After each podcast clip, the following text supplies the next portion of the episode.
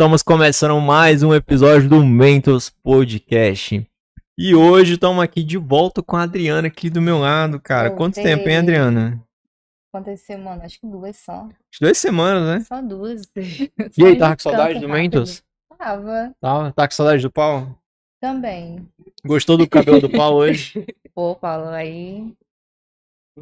Cada um com seu gosto, né?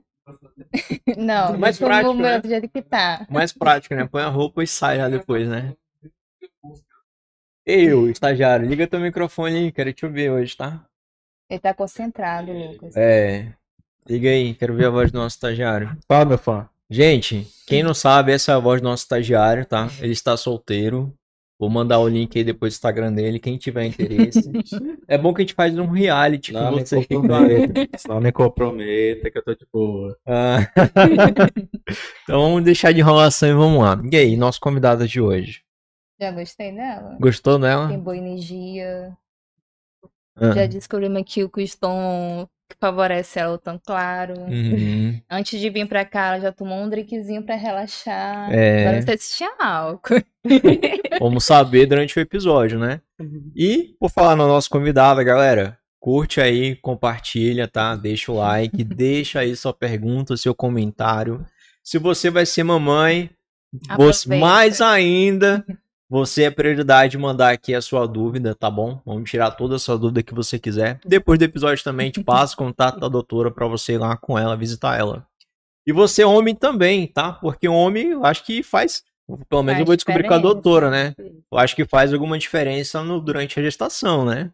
Não é Com só fazer o, certeza. o, o filho ali, não, né? Não, Cuidar tem também, né? até, Tem que acompanhar. até o nascimento e depois, Depois ainda também. também. Mas vamos lá. Gente, a nossa convidada de hoje, ela nada mais é do que ela transforma as pessoas em protagonistas da sua própria história. Vamos resumir assim. Ela nada mais é do que a fisioterapeuta de bebezinho, né? De gestante, Sim. obstetrícia, né? Exatamente. Então, a ideia, né, é transformar a vida dessas pacientes du- durante o período gestacional para que elas fiquem mais tranquilas, entendam o que está acontecendo. Porque a gente tem uma ideia de parto, de gestação, muito Uhum. diferente do que realmente é a realidade, né? Então, a ideia é trazer informação para essas pacientes, para elas serem protagonistas das histórias delas, né? Então, assim, muitas vezes acontece de paciente perguntar assim: ah, Mari, então você fez o parto de não sei quem? Uhum. Não, gente, eu não fiz o parto de ninguém, eu auxiliei. Quem faz o Uhum. parto é a mulher. E a Sim. gente precisa trazer essa visão de volta, sabe? Então, muitas mulheres, elas não têm essa noção de que o parto é delas, Uhum. sabe? Assim, tem aquela visão de, ah, não, mas foi o médico, ah, mas foi o fisioterapeuta.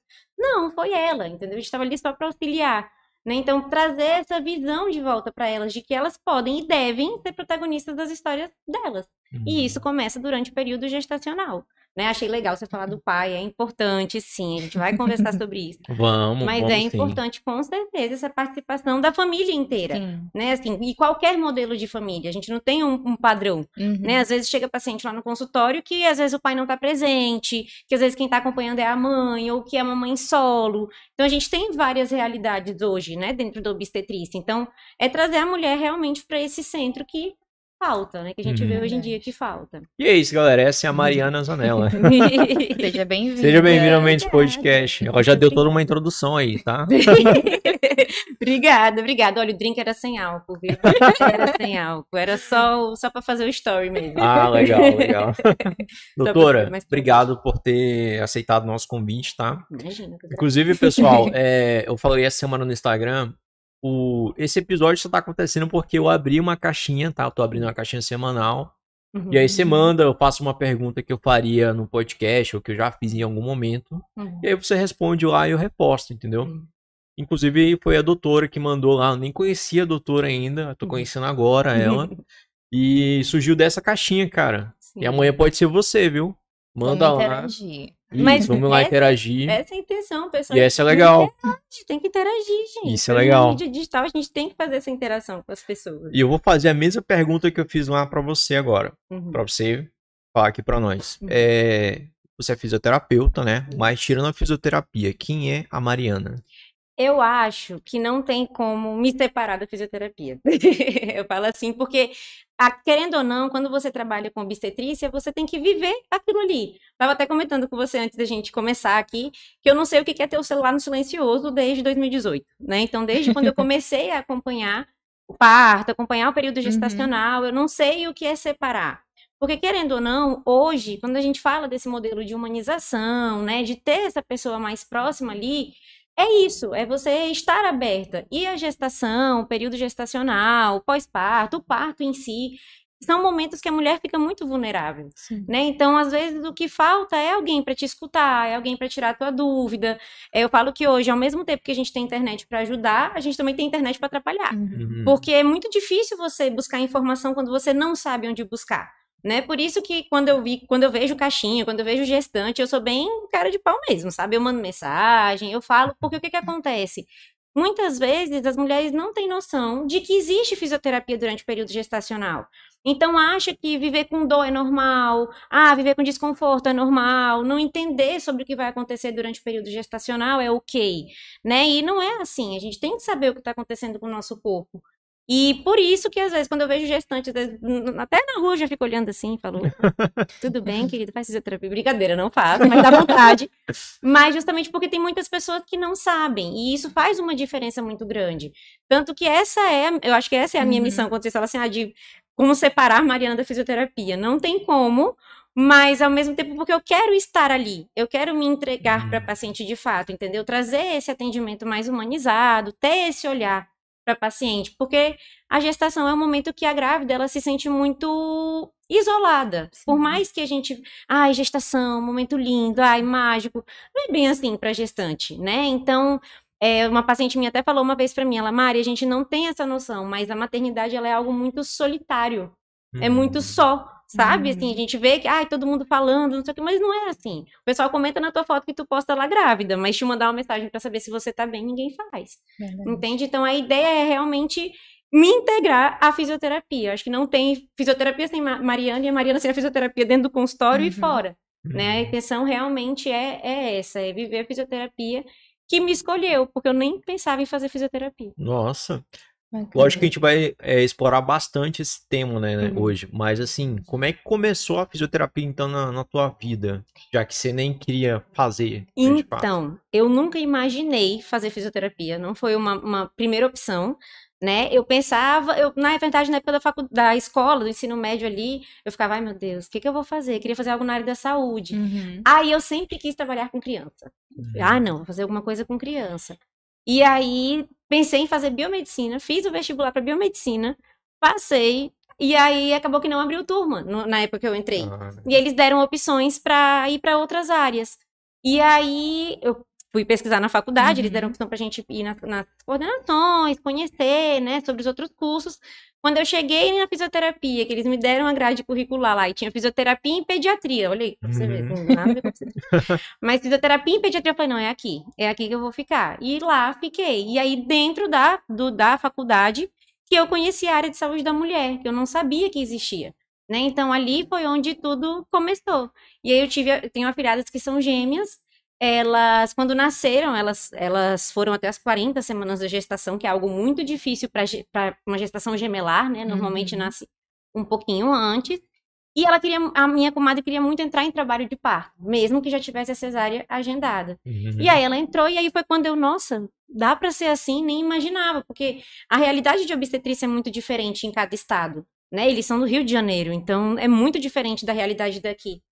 E aí foi a partir daí, eu acho que foi o nascimento das minhas afilhadas que me fez acordar para para essa parte área, de, né? e sim, de Que obstetrícia, ainda envolve de criança ainda e né? envolve criança. É é exatamente isso. Eu, eu sempre achei que eu queria trabalhar com crianças, diretamente com Uhum. criança. Mas não, eu quero trabalhar com criança dentro da barriga da mãe. né? Então, e querendo ou não, eu acabo trabalhando com isso também, porque durante a fisioterapia ali, né, durante a Uhum. gestação, o meu cuidado é integrado, né? Então, quando chega determinados períodos da gestação, eu preciso saber como que tá o posicionamento desse bebê para auxiliar ali durante o trabalho de parto, né? Então, eu pensei que não, mas eu acabo trabalhando também, só com eles dentro da barriga, né? Então, foi a partir daí que surgiu essa vontade. Toda gestante tem que fazer fisioterapia. Sim. O ideal é Com que faça. certeza. É isso que a gente tem como visão? Não, né? Uhum. Então, muitas pessoas acham que para fazer a fisioterapia, só quem quer parto normal. Ah, não, eu planejo um parto normal, beleza, eu vou fazer a fisioterapia na reta final. Não, não é assim. Então, assim, toda gestante vai ter alteração no corpo, né? Então, querendo normal, querendo uma cesárea, não vai ter alteração ali. Vai, a barriga vai crescer, vai ter aquelas alterações posturais, né? Então, a fisioterapia é justamente para isso. E as pessoas, elas têm muito a visão de começar tarde. E o ideal Uhum. é começar no início da gestação ali, nas 12 semanas, que é o final ali do primeiro trimestre, né? Passou os três meses, que é aquele período de mais atenção. O ideal é que comece a fisioterapia. Nesse período é quando já tá aqueles sintomas de inchaço, dores nas costas, é isso? Exatamente. A intenção é a gente prevenir para Ah, que isso tá, não entendi. aconteça. Né? Então, hoje eu gosto muito desse modelo que a gente vê muito hoje crescendo dentro da área da saúde, que é de prevenção. Né? Uhum. Então, o ideal é começar antes das coisas acontecerem, sabe? Assim, começar a fisioterapia e entender como funciona seu Uhum. corpo.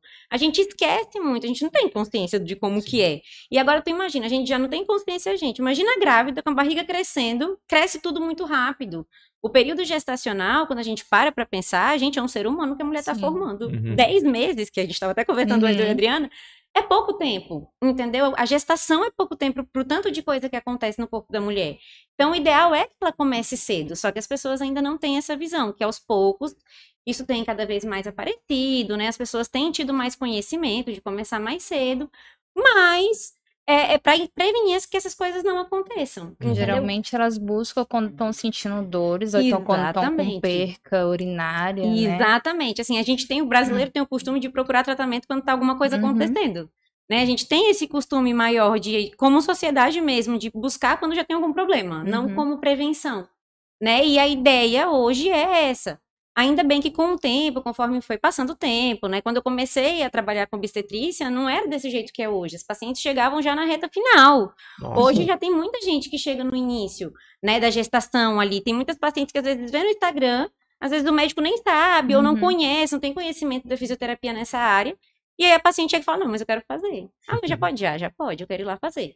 Sabe? Então, hoje as mulheres têm tido mais iniciativa nisso Verdade. também, sem esperar uma indicação. né? Exatamente, buscando mais conhecimento. E a fisioterapia, ela é uma área de primeiro contato. A gente não precisa necessariamente ter um encaminhamento, né, para Uhum. paciente fazer a fisioterapia. E aí, muitas vezes, a pessoa fica ali naquela espera. Né? Porque a gestação é algo que, por mais que a mulher esteja. Pre... Ah, não, estava me preparando para gestar, eu queria ter um bebê, era uma gestação desejada. Mas é- quando descobre gestação é outra coisa, né?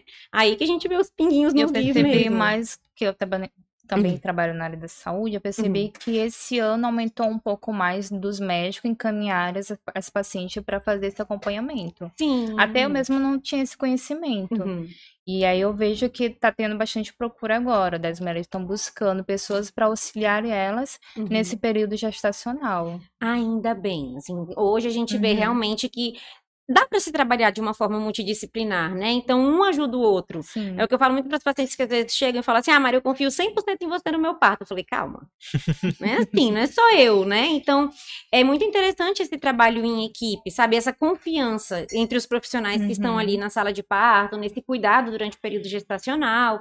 Então, aos poucos, as pessoas têm realmente visto mais essa atuação. Né? Quando eu comecei lá em 2018, não era assim. Né? Então, os médicos ainda não conheciam, não Uhum. tinham essa visão da fisioterapia, é uma área muito nova. Né? Saúde da mulher tem pouquíssimo tempo. Né? Então, esse conhecimento vem, vem sido passado agora, conforme a gente vê na prática acontecer. Sabe? Até porque ficou muito aquela confusão da o que, que faz o fisioterapeuta, mas o que, que faz a doula, o que, que faz. Fica naquela confusão do que faz Sim. dentro da sala de parto, né? E aí hoje as pessoas já têm mais esse conhecimento, já buscam mais saber, né? Entender mais como é que vai ser. E querendo ou não, um facilita o trabalho do outro, né? A intenção da fisioterapia é a gente deixar o bebê o mais bem posicionado possível, deixar a mulher conhecendo o corpo dela, Uhum. sabendo o que fazer lá durante o trabalho de parto, tendo mais confiança para ficar mais tranquila ali nesse processo. Então, acho que tudo isso acaba fazendo muita diferença, sabe? Tanto para Uhum. gestante, quanto para o médico, quanto para a família que está ali no trabalho de parto. Acho que isso tudo faz muita diferença para elas. Então você faz esse acompanhamento com a paciente, mas assim, na hora mesmo do parto, você tá presente algum... Começa durante o período gestacional, né? Aham. Então, elas começam, eu faço acompanhamento das pacientes durante o período gestacional, Se elas desejarem que eu esteja presente lá na hora do trabalho de parto, a gente faz esse acompanhamento de perto. Então, antes do parto acontecer, eu falo que o parto começa antes dele começar, de fato. Antes do trabalho de parto começar. Né? Então, antes a gente faz um curso de preparação para o parto, para a gente desmistificar aquelas ideias que a gente tem, que a gente viu em filme, em série de parto. Né? A gente vê na novela, o pessoal estoura a bolsa, meu Deus, vamos, pega as coisas, sai Já correndo, vamos para o hospital, vai nascer essa criança. E não é assim, né? Então a gente faz o- um curso antes para entender o que, que vai Uhum. acontecer. Porque o que, que acontece? Por mais que eu esteja ali, por mais que eu participe do trabalho de parto junto com a, com a, com a gestante, o parto não é só dela, né? Tem a família ali junto também em volta que precisa saber. Não adianta a gestante estar tranquila, confiante, ter informação, e a família não. Porque fica todo mundo nervoso e deixa a gestante nervosa, sabe? Sim. aquela visão de filme de meu Deus, a bolsa rompeu, vamos. Eu já tive paciente que eu acompanhei durante o trabalho de parto que a mãe dela ficava olhando pra mim, mas a gente não vai pro hospital ainda? Aí eu, não, calma, daqui a pouco. Tem certeza? Eu tenho. Não quer ligar pro médico, não? Eu falei, não, eu tô avisando pra ele aqui, fica tranquilo. Né? Então a gente tem essa comunicação também. Eu me comunico com os médicos das pacientes, né, de com quem ela tá sendo acompanhada, pra gente ir pro hospital, lógico que em segurança, né? A gente tá vendo sinais vitais ali pra ter essa segurança pra ir pro hospital na hora certa. Né? Então, hoje, a gente tem essa ideia de ficar mais tempo em casa, Uhum. né? É um ambiente seguro e tranquilo para a mulher, muito mais tranquilo do que estar no hospital, que é um ambiente que você não tem familiaridade. E fica naquela história de ser hospital, né? Cara de hospital. Verdade. Então você já fica naquela, meu Deus, mas eu já tô no hospital, já tem que nascer. E não é assim. Então a gente faz o curso hoje justamente para entender, né? Para ela entender o que vai acontecer, entender quais são os sinais importantes, o que que não é, o que que significa estar em trabalho de parto, que não Uhum. tá. E aí fica à disposição delas ali no WhatsApp, a gente fica conversando, faz grupo e é família. Aí Nossa. Essa, família. essa mulher que quando começa, descobriu que tá grávida, Uhum. tá, vai procurar fisioterapeuta. Uhum. Chegando no consultório, como é que vai ser essa primeira avaliação? Aí a paciente chega, eu tenho que pegar todo o histórico obstétrico dela. Como eu falei pra vocês, a fisioterapia ela é uma área de primeiro contato, Uhum. né? Então, não necessariamente eu preciso do encaminhamento do médico, porque a Sim. fisioterapia no geral, né, assim, todas as áreas da fisio são áreas de primeiro contato. O que a gente faz é muito diferente da avaliação do médico, né? Então a gente vai fazer uma avaliação fisioterapêutica.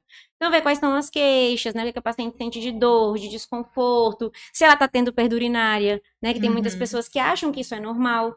Principalmente os mais antigos, ficam naquela, não, mas escapou um xixizinho é normal na gestação. E não é assim. Né? Então, para dar essa qualidade de vida para a paciente, então, a gente faz todo esse histórico, entende o que está acontecendo, as expectativas que a gestante tem com relação ao parto, porque o que, que acontece? Muitas grávidas, muitas mulheres, quando iniciam um período gestacional, elas desejam um parto normal. Vai passando um tempo, vai ficando insegura. E aí, assim, se você não tem ninguém para te dar um suporte, você acaba, meu Deus, e aí eu faço o quê? Uhum. né? E a gente tem essa visão, infelizmente, de que a cesárea é mais tranquilo, mais seguro que um parto normal. E E não de é fato bem é. assim. Não! Vou brigar com o Lucas. Gente, vamos brigar um com o. Lucas. Não, parto normal ele é mais seguro, né? E ele acaba ajudando tanto, tem benefícios tanto para a mãe Uhum. quanto para o bebê. Então, acaba que isso é, muito, isso é muito importante, tá vendo como a gente não sabe? Uhum. A gente não tem essa visão da obstetrícia, a gente acaba tendo mais segurança naquele procedimento cirúrgico ali. E é uma cirurgia de grande porte, né? Então a gente tem que ter seus cuidados. Ela tem suas reais indicações.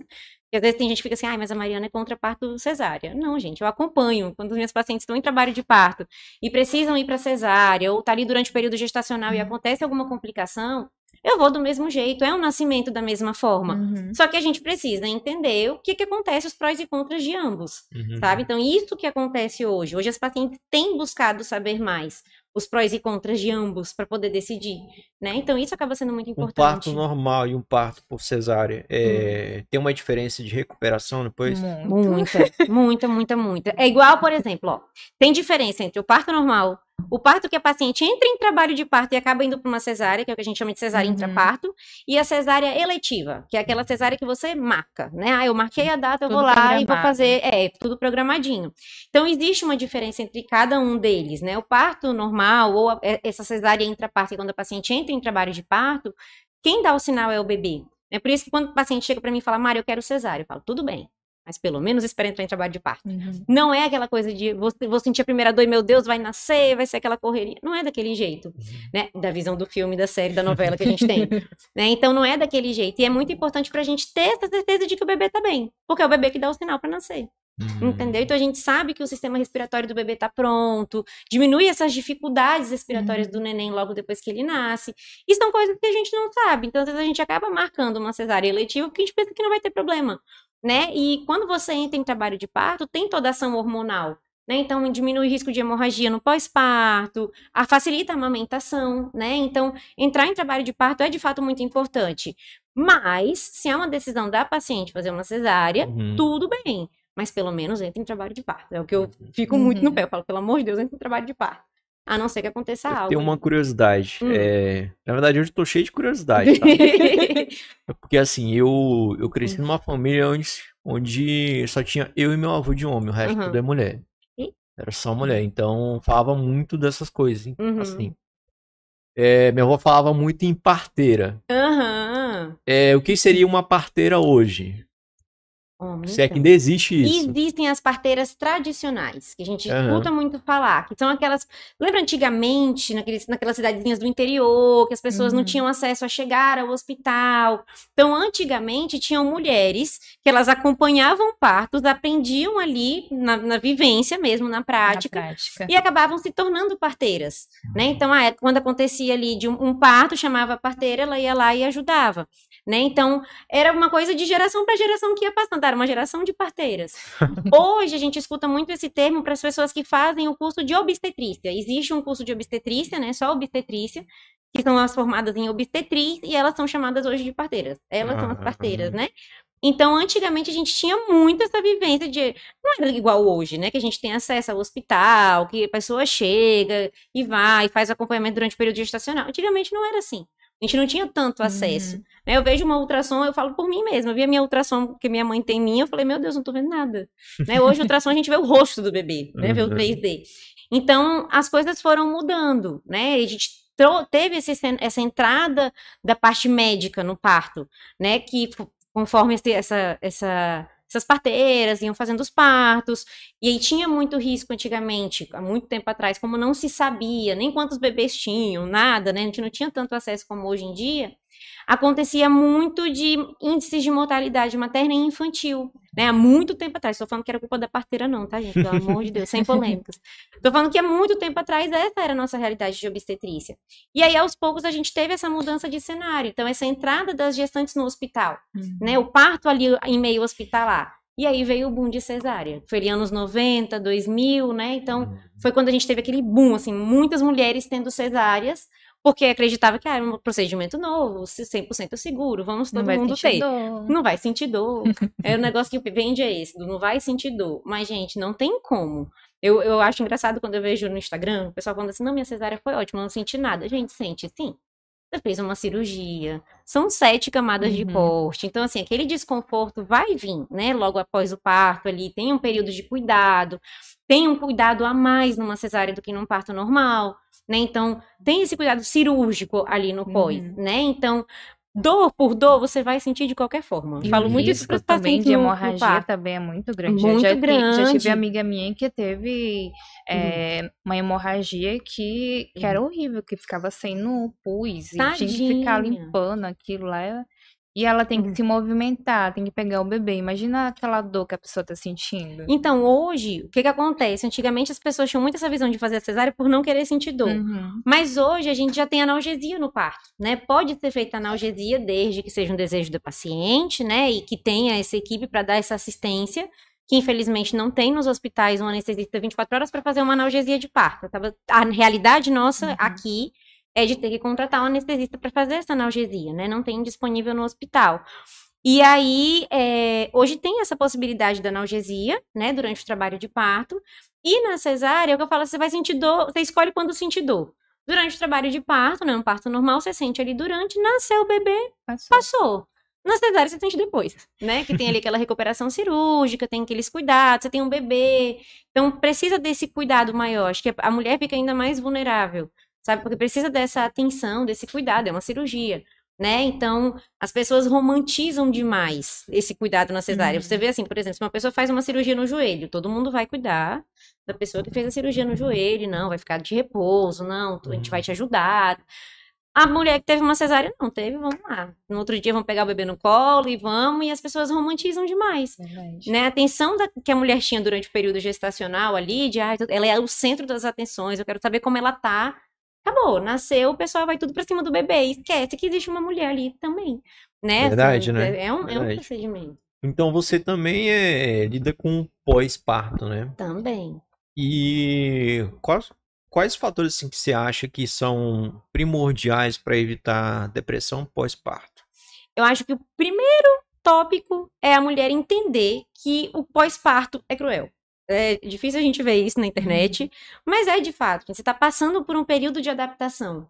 Né? Então você está entendendo quem você é no pós-parto. Acontece muito, a cabeça da mulher fica muito mexida, tem toda a ação hormonal acontecendo ali. Então, eu acho que é muito importante você ter uma rede de apoio. Então, pessoas que te apoiem ali nesse período de pós-parto. Eu converso muito com as minhas pacientes assim, eu passo meu WhatsApp, né? Então, ela tem meu contato. Eu falo, pelo amor de Deus, qualquer coisa que acontecer, me manda mensagem. Porque às vezes você quer se fechar num casulo ali só seu, sabe? E isso é o perigoso. Porque a cabeça tá a milhão. Imagina, você tem hormônio durante os 9, 10 meses de gestação ali sendo produzidos no corpo, nasceu o bebê dá um boom, né? Isso Sim. tudo baixa de uma vez só. Então, entender que, que é cruel, sabe? Assim, você tá se adaptando, você tá ficando noite acordada, tá aprendendo como que é um bebê. Você- mesmo que você tenha tido contato com bebês na família, é o seu É bebê diferente. né? É diferente. e aí ter, eu falo muito para as pacientes quando elas vão no consultório e quando vai com a rede de apoio junto para fazer os cursos, eu falo muito isso. Eu falo, entenda que você que está ali acompanhando essa gestante também tem que perceber os sinais, né? É muito importante essa comunicação entre a família, Uhum. porque as pessoas focam os olhares todos pro bebê Uhum. e esquecem de focar o olhar para aquela mulher que também precisa de cuidado. Né? E aí as pessoas pensam, não, vamos cuidar do bebê. Gente, o bebê dorme, chora, acorda, mama, cólica, pronto. Mas e a mulher que precisa de alguém para ajudar ela a arrumar a casa, né? A vida não para porque o neném nasceu, Exatamente. né? Então, ah, para ajudar a cuidar da casa, fazer uma, uma comida, ela não tem tempo para isso. Né? Então as pessoas não entendem que é assim. Aí a gente entra no Instagram, tá todo mundo lá, a blo- a blogueira, a atriz, que tem um monte de gente para ajudar, com o bebê no colo, amamentando, ai, gente, a melhor fase da minha vida. Não, gente, não é assim não, sabe? E vem muito a culpa materna. Eu falo que a culpa nasce com a mãe. Uhum. A mãe vê o positivo ali no teste, já tá culpada. Entendeu? Então, a gente tem muito isso. É uma sobrecarga muito grande materna, né? Uma sobrecarga muito grande em cima da mulher. E aí, ela entra no Instagram, tá ali nas mamadas da madrugada, não tem com quem conversar, pega o celular. Né? Aí entra, vai deslizando a tela e o pessoal, não, que amamentar é lindo. Amamentar é natural. Amamentar, você nasce sabendo. Não, gente, não nasce não. Sabe? São coisas que a gente vai aprendendo, é um período de adaptação. É importante ter gente com você, porque muitas pessoas acham que é normal sentir dor para amamentar. Né? E não é assim. Então, esse cuidado, essa rede de apoio ali, eu acho muito importante ter. Eu falei até, tava até brincando com o Lucas antes da gente começar, que eu falei assim, não, eu faço parte da família das grávidas. e realmente, de fato, é assim, né? Eu acho que hoje, quando a gente pensa nesse, nessa humanização, a gente tem que estar ali próximo, né? É um momento que às vezes a pessoa quer conversar com você, né? Pô, as pacientes, elas vão lá no consultório, no- na reta final da gestação ali, duas vezes na semana. Então, é muito tempo. Imagina, de 12 semanas, que é quando a gente Uhum. inicia, né? Quando é o ideal iniciar. Até, vamos dizer que a paciente fez 41 semanas de gestação. É muito tempo. Você vai criando o vínculo, não tem como. E acaba que isso vira uma margem de segurança para a gestante. Eu gosto muito de não ter essa barreira, sabe? Entre, ai, que- quem eu sou Mariana fora do consultório e a Mariana lá dentro. Né? Então, eu não gosto de ter essa barreira com elas. Tanto que lá a gente trabalha um ambiente familiar. Né? Tá eu, meu marido tá lá também no consultório. Então, a gente fica justamente nesse ambiente familiar para que elas se sintam à vontade de vir com a família também. Né? Então, eu acho que esse cuidado, esse olhar, essa, essa, essa barreira que não tem, sabe, faz muita diferença para ela se sentir cuidada. É um momento que precisa se sentir cuidada. certeza. Viu? Você aí, ó, que fica usando as grávidas para atravessar a fila, viu? Avançar na frente. Tem que isso. dar um apoio para ela, viu? Precisa. É, não adianta só, ai, tá linda, olha, grávida, maravilhosa. E é uma doação muito grande, sabe? Sim. O período gestacional é uma doação da mulher muito grande, gente. Muda a vida por 24 completo. horas no 24 bebê. horas. Eu tava conversando um dia desse com uma paciente minha no consultório e ela me falou assim, Mari, ontem eu me toquei que nada do que eu faço é pra mim. Por exemplo, comer. Tem coisa que a gente tem que se limitar para comer durante o período gestacional, né? E aí, por cuidado com toxoplasmose, essas coisas. Então, assim, eu mudei a minha vida por um bebê. Eu falei, sim. Então, assim, quando cai essa ficha, você fica, gente, como assim? Agora? Sabe o que eu faço? Sou Uhum. eu, é o bebê? Isso é uma coisa também que pega muito no pós-parto, porque a, a mulher, ela tem muito aquela tendência de pensar assim, isso aqui é uma fase, a gestação é uma fase, vai passar. Só que durante o período gestacional, a mulher muda. Você vê, o ciclo de amizade da mulher muda, o jeito dela de pensar, de ver o mundo muda, né? Então, tudo isso acaba mudando e a mulher no pós-parto não é mais a É mesma. tudo com, com base no filho, né? Uhum, Tem. A gente tá falando de séries aqui, né? Antes Uhum. de começar o, o episódio. Tem diversas séries que retratam isso muito bem. Por exemplo, Uhum. você já viu Big Bang, a teoria? Vi. Ai, eu... Mas você já viu o Sheldon? A série Sheldon, ele criança? Não vi, não vi, não vi esse Eu spin-off, acho que vi. ele, ele cabe mais ainda pro que você tá falando hoje aqui conosco. Uhum, Da, da mulher que teve os filhos uhum, e que a vida dela é pros filhos. Uhum. Ela não tem vida, entendeu? uhum, Tanto é que há diversos momentos na série uhum. onde uns estão crescendo, tá namorando, arruma trabalho, o Sheldon como é o Sheldon, né, tá É na Sheldon. faculdade. e aí, que que ela vai fazer? Ela vive pros filhos, Uhum. entendeu? Chega até um determinado momento em que ela, como é uma personagem, né, muito religiosa, e tal, Uhum, ela tá afastada da igreja uhum, em que ela não tem mais nada pra fazer, a não Uhum. ser cuidar dos filhos, só que os filhos já estão no tudo no mundo, entendeu? Uhum. Estão fazendo seus afazeres. uhum. Então, que tipo de orientação você pode dar assim pra pra essas mulheres ou algo que você tenha passado? Porque acontece muito isso, né? Sim. Tipo, a mi- a minha própria mãe mesmo, Uhum. né? Usar como base isso. É... Teve uma situação que eu tive com ela, acho que uns dois meses atrás. Uhum, Ela de tanto cuidar, assim, de mim, da minha irmã, do meu irmão, Uhum. durante muitos anos, uhum, né?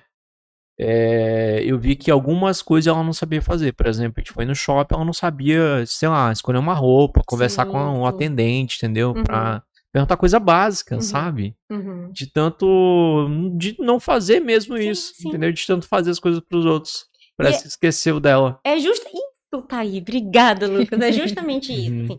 A mulher, ela tem a tendência durante o período gestacional e no pós-parto a esquecer dela. É. E aí, lembra que eu falei do negócio da culpa? Então, o que que acontece? O bebê nasce, as pessoas vêm conversar com a mulher e falam assim: não, você tá vivendo a melhor fase da sua vida. Esse é um milagre da vida. Entendeu? e aí, o que que acontece? Você. Ok, é lindo. O período gestacional é maravilhoso, gente. Assim, a gente- quando a gente pensa no que tá acontecendo, realmente é maravilhoso. Mas e a sobrecarga que tá em cima daquela mulher? Sabe? Então, assim, é uma culpa muito grande que elas têm. Elas ficam muito com aquela indecisão, porque, ok, é um momento lindo, amo meu filho, mas ao mesmo tempo, cadê eu? Uhum. Entendeu? Então, a mulher, ela se culpa muito porque tem essa dualidade. Existem mulheres que param realmente a vida pra criar, pra educar os filhos, enquanto tem mulheres que não param? Elas continuam Exatamente. trabalhando, né? A gente tem duas realidades na nossa sociedade, a gente não tem uma só. E querendo ou não, a mulher, ela tem essa culpa de, não, mas é meu filho, não, mas eu tenho que fazer. Eu lembro que uma vez eu tava no consultório e aí uma paciente minha falou assim, eu falei, e aí, como é que tá essa, essa tá animada pra voltar a trabalhar e tal, ela, Mari, eu tô, mas eu não falo pra ninguém que eu tô animada. Aí ela, aí eu mesmo, por quê? Ela, não, porque se eu falar que eu tô animada, o povo acha que eu não quero cuidar do meu filho. E não é que não quer cuidar, sabe? É que as pessoas, elas não sabem separar, Separar. que a mulher, ela também é mulher além de ser mãe, né? Então, não é só essa realidade que a gente tem de ficar em casa. Também tem a realidade da mulher que volta a trabalhar. Então, eu acho que a gente tem que ter uma sociedade sem julgamento com relação a isso, sabe? Uhum. Que é muito difícil. Mas a mulher, ela também é mulher, ela também vai ter sua felicidade em fazer as coisas dela além do bebê. Ela não se resume ao filho, Uhum. entendeu? Então, e essa forma até de deixar a mulher ficar ali, meu Deus, o filho, resumir a filho, acaba tendo complicações até na própria educação da criança, Uhum. né? A gente vê hoje que a gente, a gente tem muito aquela realidade no montessoriano, que é deixar a criança independente, né? Uhum. A gente vê os videozinhos na internet da criança subindo e lavando a louça, eu acho lindo, gente, maravilhoso. Mas, assim, é, justamente para dar essa independência para a criança, é importante a criança ter a independência dela e a mulher ter a independência dela também, como Uhum. mulher, não só como mãe. Uhum. Então a sociedade cobra muito. A gente vê essa cobrança em cima das mães, mas a gente não vê essa cobrança em cima dos pais. Né? Então a gente tem hoje uma sociedade que tem um índice de abandono paterno enorme Uhum. e ninguém fala sobre isso. Vamos abafar, entendeu? Vamos A culpa é só a da culpa mãe. é da mãe. Entende? E é o que eu falei pra vocês, essa culpa vem no- na gestação. Sabe? É, é, é o que a, nossa, a, gente, a que a nossa sociedade implanta, querendo ou não, Uhum. né? E hoje tem mudado muito. As mulheres, elas estão no meio, estão trabalhando cada vez mais, estão tendo essa outra realidade também, né? Então é entender que, eu acho que o principal é entender que cada mulher tem a sua realidade. Tanto durante o período gestacional quanto pós-parto, né? Tem mulheres que vão parar a vida para ter, para gestar, para cuidar e tudo bem, como tem mulheres que não vão parar a vida, e tudo bem também, né? Cada um tem a sua realidade. Sim, sim. Deixa eu, deixa eu ler aqui o comentário para não passar em branco. É, Rossinei Jorge. Ah, Meu pai. Oi, ele mandou um oi. Aí tem a Leiliane Araújo. A Mari me acompanha desde 20 semanas de gestação. Estou com 12 dias pós-parto. E posso afirmar que a fisioterapia me ajudou em todas as formas. Ela também foi meu porto seguro no parto, e tudo que ela me explicou durante a fisio aconteceu, o que me deixava segura de ver que estava indo tudo bem.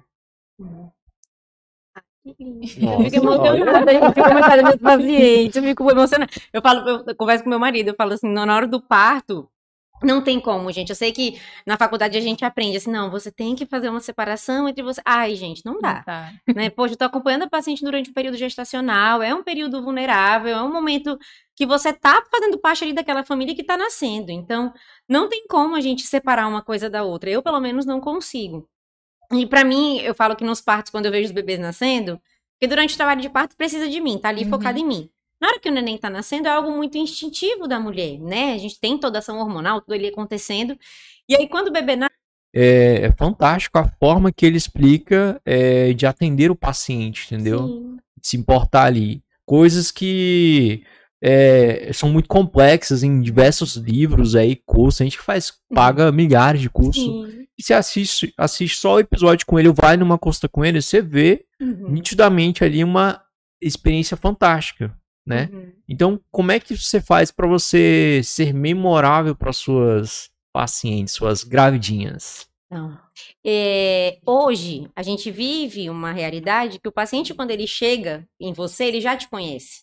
Né? Então, quando as pacientes normalmente chegam lá no consultório, elas já sabem quem eu sou. Hoje a gente tem essa realidade da internet. Eu falo que é a parte boa da internet é ajudar. Né? Então, a pessoa, quando, quando ela escuta falar de você, ela vai procurar você no Instagram. E a intenção, quando elas chegam lá no consultório, de ter esse atendimento, é delas se sentirem únicas. Então, lá no consultório, a gente tem os horários reservados para cada paciente. Tanto que quando você chega lá, a recepção não é aquela recepção enorme, com um monte de cadeira, Uhum. aquele negócio todo, aquele ambiente meio hospitalar, sabe? Não é assim. Então, justamente para ela entender que ela está sendo única ali naquele momento. Essa é a intenção. Sabe, a gente tem uma experiência boa quando a gente entende que está sendo colocada como prioridade. E essa é a nossa prioridade. Né? Eu falo que o lema lá do consultório é esse: é a gestante é a minha prioridade. Tanto que há um tempo atrás eu dava aula, eu fui docente também. E eu vi que eu tava. Sabe quando você tá 50-50? Você tá dedicando 50% da atenção em cada canto? E não é essa a intenção. A intenção é a gente ter 100% ali. Quando você está atendendo a área da saúde, ainda mais em momentos vulneráveis como esse, que a paciente fica muito insegura, né? A mulher fica muito insegura, a intenção é você se doar ali 100% para isso. Eu acho que a, paci- a pessoa ela consegue sentir isso quando você está se dedicando, sabe? Quando você está deixando o seu tempo ali para ela. E essa é a intenção. É a paciente chegar e entender que o momento é dela, entendeu? É Uhum. para ela, é para tirar as dúvidas dela. É, eu falava muito para os alunos na faculdade e, e sigo esse lema até hoje, que não existe uma receita de bolo. Cada mulher é de um jeito. Né? Então, não tem como eu chegar aqui, por exemplo, para vocês e falar: olha, gente, o passo a passo do atendimento é esse aqui para todas as minhas grávidas. Uhum. Não. Porque cada uma tem seu jeito, entende? Então, a intenção é a gente entender o jeito de cada uma para tratar cada uma delas com individualidade. Acho que hoje isso é muito importante, a gente entender que não existe protocolo. Sabe que a gente sabe que tem que trabalhar, por exemplo, Uhum. cada idade gestacional tem uma coisa a ser trabalhada, mas cada gestante é única, cada paciente é único. Sim. E isso, isso é a experiência. A experiência é tudo para o paciente. Sim. Lógico que você ter ali, usar o marketing a seu favor é muito importante, mas, gente, eu acho que não tem nada melhor do que o boca a boca. Sim. Nada, nada, nada, nada. E você ter essa experiência, chegar ali e se sentir única, eu acho que é o que faz um diferencial muito grande. Ali no consultório, pelo menos a minha realidade é essa. Sim. Uhum. Né? E eu continuo acompanhando os pacientes, e nasce bebê, e nasceu, e eu vou na casa, e eu fico com elas. Porque a gente se apega, né? Não, não tem jeito. É um, é um momento único que não. Por mais que seja o segundo, o terceiro filho daquela mulher, ainda assim é único. Sabe? Cada um tem sua individualidade. Então, a ideia nossa é essa ali no consultório, é que a paciente se sinta única e entenda que aquele momento é o momento dela. Né? Tanto que a gente pensa até no chazinho. Tem um chazinho lá que todas as grávidas amam. É um chazinho quentinho. Então, a gente tem esse cuidado de trazer o que elas podem comer, né, ali para se sentir à vontade, para chegar e ter o momento dela, né? Só para ela.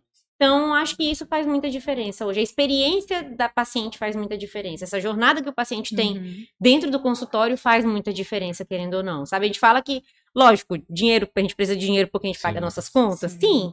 Mas eu acho que o dinheiro acaba sendo consequência de um bom atendimento e um bom cuidado, né? Que é o que a gente preza hoje ali no consultório, pelo menos. É Então- aquele momento todo especial em volta dela, né? Sim. Porque a gente vê no costume Uhum. das nossas amigas, os parentes, chegou uma grávida, todo mundo já vai pra barriga da grávida. Exatamente. Mas Como não se fosse per- público, né? A barriga da grávida é pública. Mas não chega a perguntar se ela dormiu bem, se ela precisa de uma massagem, se ela Uhum. precisa que eu faça um chá, uma bolsa quentinha pra pôr nas costas. Sim. Só é a barriga. Uhum.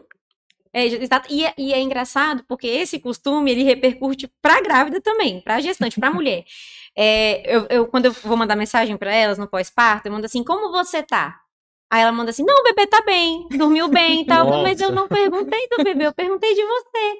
Então ela tá tão acostumada as pessoas perguntarem como tá o neném que ela já responde Uhum. automaticamente sobre o neném. Aham. Aí eu, mas eu não tô perguntando nem, e você? Ah, eu tô bem. Eu falei, tem certeza? Teve uma vez que uma paciente foi no consultório é, e ela tava, acho que tinha 10 dias, 8 dias de pós-parto. E ela foi Sim. porque ela tava com muitas dúvidas. Eu falei, não, vamos lá. O que, você prefere que eu vá na sua casa ou você prefere ir lá no consultório? Ela, não, eu quero sair de casa. Eu preciso sair desse meio. Vou levar neném, vai meu marido junto, mas eu preciso sair. Eu, não, tudo bem. E aí ela chegou, é muito engraçado porque quando a gente, por isso que eu gosto tanto de acompanhar as pacientes desde o início, para criar esse vínculo e ela se sentir segura comigo. Antigamente eu não, eu não, eu acompanhava parte das pacientes que ainda não tinham feito a fisioterapia durante o período gestacional Uhum. comigo. Hoje já não é uma realidade, é algo que eu não negocio, tem que ter feito pra gente criar esse vínculo e essa segurança. Eu já tinha, eu já estava atendendo ela. Ela chegou no pós-parto, eu olhei assim pro rosto dela, olhei pro marido dela, os dois com aquela olheira aqui, né? Aquele, Nossa. você vê que assim, os olhares estavam pra neném, a neném tava impecável.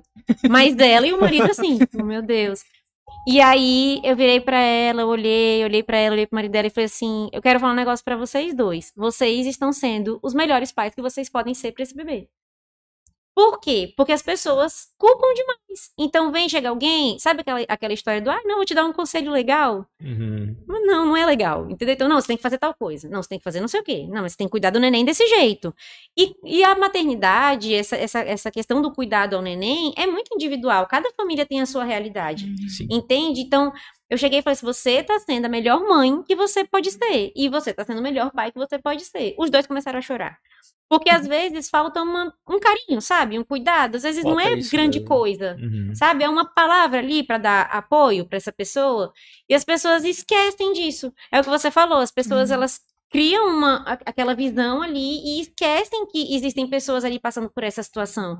Não é só a gravidez, mas e a mulher, e, a- e o homem, e a mãe, e a avó, e como é que tá toda essa rotina ali? Sim. As pessoas esquecem realmente. As Então, pessoas só querem saber da criança mesmo. Sabe a gente, é, aí na gestação, eu falo muito isso para os pacientes no consultório. Eu falo, agora tá todo mundo se importando com você, porque o bebê tá aí dentro. Então, e aí, como que você tá? E aí, tá tudo certo? E, e como é que foi o exame? Tá tudo bem?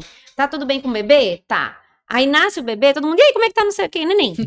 Mas ninguém pergunta pra ela se ela precisa de alguém pra ir lá, pra ela segurar o bebê, pra ela escovar o dente. São coisas Nossa. básicas, sabe? É algo que eu faço sempre que eu posso, dia de sábado, ou então quando Uhum. tem algum feriado. Uhum. Lá em, lá em casa a gente tem um de Uhum. seis meses. Pô, Eu sei que dá trabalho, que Uhum. os pais estão todo mundo dedicado àquela criança. Então, Uhum. o tempinho que eu tenho, eu vou lá, pego a responsabilidade de cuidar do neném, deixo eles ir, vão pra academia, vão Uhum. resolver alguma coisa e me Uhum. dedico pra eles, pra eles poderem também ter uma vida fora da Sim. rotina da criança. Aham. Que eu acho que isso, isso é importante. Que até o vínculo do, da mãe e o pai, pra eles Uhum. não perder, porque eu vejo que Uhum. muitos pais brigaram bastante no- nesse período que a Uhum. criança está crescendo e eles não têm o Uhum. contato de marido e esposa, acabam Uhum. perdendo esse vínculo. Então, acho que é importante isso deles de- Se de dedicar momento, também né? no momento do casal. Uhum. E tem estudo hoje que fala que muitos casais eles se separam no primeiro ano de vida do bebê. Justamente por causa disso, por essa dedicação intensa e às Uhum. vezes esquecer que eles não são só pais. Entende? Então, entende quando a gente fala de cuidado, quando eu falei pra vocês assim, não, meu Uhum. cuidado vai além. Não é só gestação. Imagina todo esse emocional, você sem saber que isso acontece. Fica aquela briga, ah, não, não é assim que faz, deixa que eu faço. Exatamente. Às vezes pitaco da família, entendeu? que às vezes vem aí começa, aí fala pra um. Às vezes não, não se sente à vontade pra falar pra Sim. mãe, mas fala pro pai. Ah, ó, Uhum. tal coisa. Aí a pessoa já fica com aquilo ali na cabeça, martelando. E falta de comunicação, gente. Então, é, é pensar só no bebê e esquecer que existem pessoas ali Sim. naquela família também que precisam de tempo. Uma vez eu tava atendendo uma paciente de pós-parto, né? Porque eu tava atendendo domicílio, fui na casa dela. Eu cheguei lá, aí o bebê dela veio pro meu colo, que ela tava fazendo os exercícios, ele tava chorando. Eu Uhum. falei, não. Ela falou, Mari, tu quer pegar? Porque eu também não peço. Eu só pego se me mandarem, entendeu? Sim. E aí ela me deu, ele dormiu. Aí ela olhou assim, acabou o atendimento, ela olhou assim pra mim, olhou pro neném. assim, sabe quando você sabe que vai pegar o bebê do, do colo, ele vai acordar? É. Aí ela olhou assim pra mim, olhou pro bebê, eu falei, não. Quer fazer alguma coisa? Porque é meu último atendimento hoje, era meu último atendimento do dia. Quer fazer alguma coisa? Quer tomar um banho? Quer comer alguma Uhum. coisa? Eu tô com ele, tá de boa, tá tranquilo aqui. Aí ela olhou assim pra mim, chegou o olho dela brilhou, ela falou, meu Deus, sério, Mário? Eu falei, sério, quer? Vai lá, faz alguma coisa. Ela, então tá bom. Aí ela foi tomar banho. Gente, foi muito engraçado. O bebê estava dormindo, apagado no meu colo. Daqui a pouco veio ela correndo, com o cabelo pingando. Mari, ele chorou? Aí eu, não. Mari, eu juro que eu escutei ele chorar. Falei, não, mulher, não Nossa. chorou não, tava dormindo, apagadíssimo É, aqui. psicológico da Então, mulher. assim, mexe muito. Imagina, você tá ali diariamente entregue. Uhum. Então, no momento que você tem pra você, é até estranho ter um momento pra você. Aí vem a culpa materna de novo, de, pô, mas eu tô bem, sabe? Aí eu voltei a trabalhar, tô feliz porque eu voltei a trabalhar, mas e meu filho? Entende? Então, a mulher, ela passa muito por essa dualidade, né? De, será que eu tô bem mesmo? Será que eu tô me tô sentindo culpada por ter voltado a trabalhar? Então, a gente tem essa realidade hoje, né? Então, Uhum. é, muitas vezes no pós-parto, quando eu atendo as pacientes no pós-parto, é o momento delas. Elas vão pro consultório aquela uma hora ali que elas têm pra ela, pra ela pensar nela, pra gente sentar, conversar. Teve atendimento semana passada que a paciente chegou, ela falou, Maria, eu não quero fazer nada, eu quero só conversar. Eu falei, mulher, mas vamos conversar durante os exercícios? Aí ela, tá bom. E a gente foi conversando. Então é o momento dela. E aí, essa, essa nossa questão de ter um atendimento ali mais individualizado, tem paciente que às vezes vai, não quer deixar o bebê, às vezes o bebê é muito pequeno, Uhum. mama ainda, né? Então não dá pra deixar sozinho. Quando eu digo sozinho, não é bebê sozinho em casa, né? Sim. Com o pai, com a mãe, com a avó. E Claro. aí, é, elas vão e vai com o marido e com o bebê. E aí, o marido e o bebê ficam lá na recepção e ela entra no consultório. E aí, se precisar, né? Se a presa amamentar, Uhum. alguma coisa a gente para. Então, ter esse cuidado também, ter esse ambiente voltado a receber família. Né? A gente tá pronto pra isso. E acaba que vira uma amizade muito grande de todo mundo Uhum. né? Meu, marido ele fica na recepção conversando com os pais, né? Com os, com os maridos das pacientes. Então eles vão, eles ficam lá conversando. A paciente entra, a gestante entra comigo, a paciente no pós-parto, fica conversando lá dentro. Então ter esse ambiente voltado à família é muito importante para poder levar o bebê também, conseguir levar o bebê, para conseguir adaptar a realidade dela com aquele Uhum. momento também é muito importante, porque a gente esquece, né? Acaba que o bebê vira prioridade e esquece de cuidar de si Uhum. né? Então esse momento é muito importante. Elas cons conseguir ir e a gente conseguir dar essa facilidade para levar o bebê acaba sendo muito bom para ambos os lados. E né? esse momento é tão bom, né, da mulher sair de dentro de casa, porque ela se estressa de ficar o tempo todo ali presa dentro de Uhum. casa. E a Aquela criança rotina. também sente Sim, isso. sim. Eu lembro que a gente passou isso com a, Uhum. com a esposa do meu primo, que ela, Uhum. eu acho que o bebê já tava com uns 12 dias por aí, e a gente via que ela tava agoniada de ficar dentro, Ficar de, dentro de casa. casa. E isso tava passando também pro neném. Sim. Aí a gente, bora, todo mundo tá dentro do carro, vamos dar uma volta. É nem que a seja gente- entrar no carro e dar uma volta na cidade, gente. Isso, Já é uma deu, emoção. já mudou tudo. Sim. O sorriso voltou, a criança Uhum. dormiu a- o passeio todo. E foi super Uhum. tranquilo. Mas é justamente isso. assim, a gente pensa que a gente precisa fazer algo muito grande, Uhum. Mas às vezes é uma coisa pequena que você consegue ali já dar esse suporte maior. Sabe? Isso é muito importante. Faz muita diferença, tanto mentalmente Uhum. quanto fisicamente, né? Pra, pra toda a família. Você já pegou algum caso aqui de falando de pós-parto, precisamente? É, pô, do, da volta da mulher pro trabalho, né? Uhum. Dela Uhum. sentir essa insegurança de voltar a trabalhar? E o que, que você fez, assim? O que, que você falou pra essa pessoa? O que que acontece? A maioria das vezes a insegurança vem porque acho que um dos principais, uma das principais dificuldades da mulher no pós-parto é a amamentação. né? Então, Uhum. quando cria esse vínculo de fato, fica tudo certo, a criança tá mamando, tá tudo bonitinho, aí vem seis meses, normalmente é o tempo de licença, né? Aí Uhum. volta a trabalhar. E aí é, a mulher ela tá ali dedicada. E aí eu acho que a culpa vem de perder marcos do bebê. Sabe, normalmente quando volta com seis meses é quando tá começando a introdução alimentar, né? Então, quando o bebê tá começando a comer. E o receio é, é esse, de perder marcos, de perder fases do bebê. Só que eu acho que o que é muito importante é a gente entender que a gente precisa da nossa individualidade.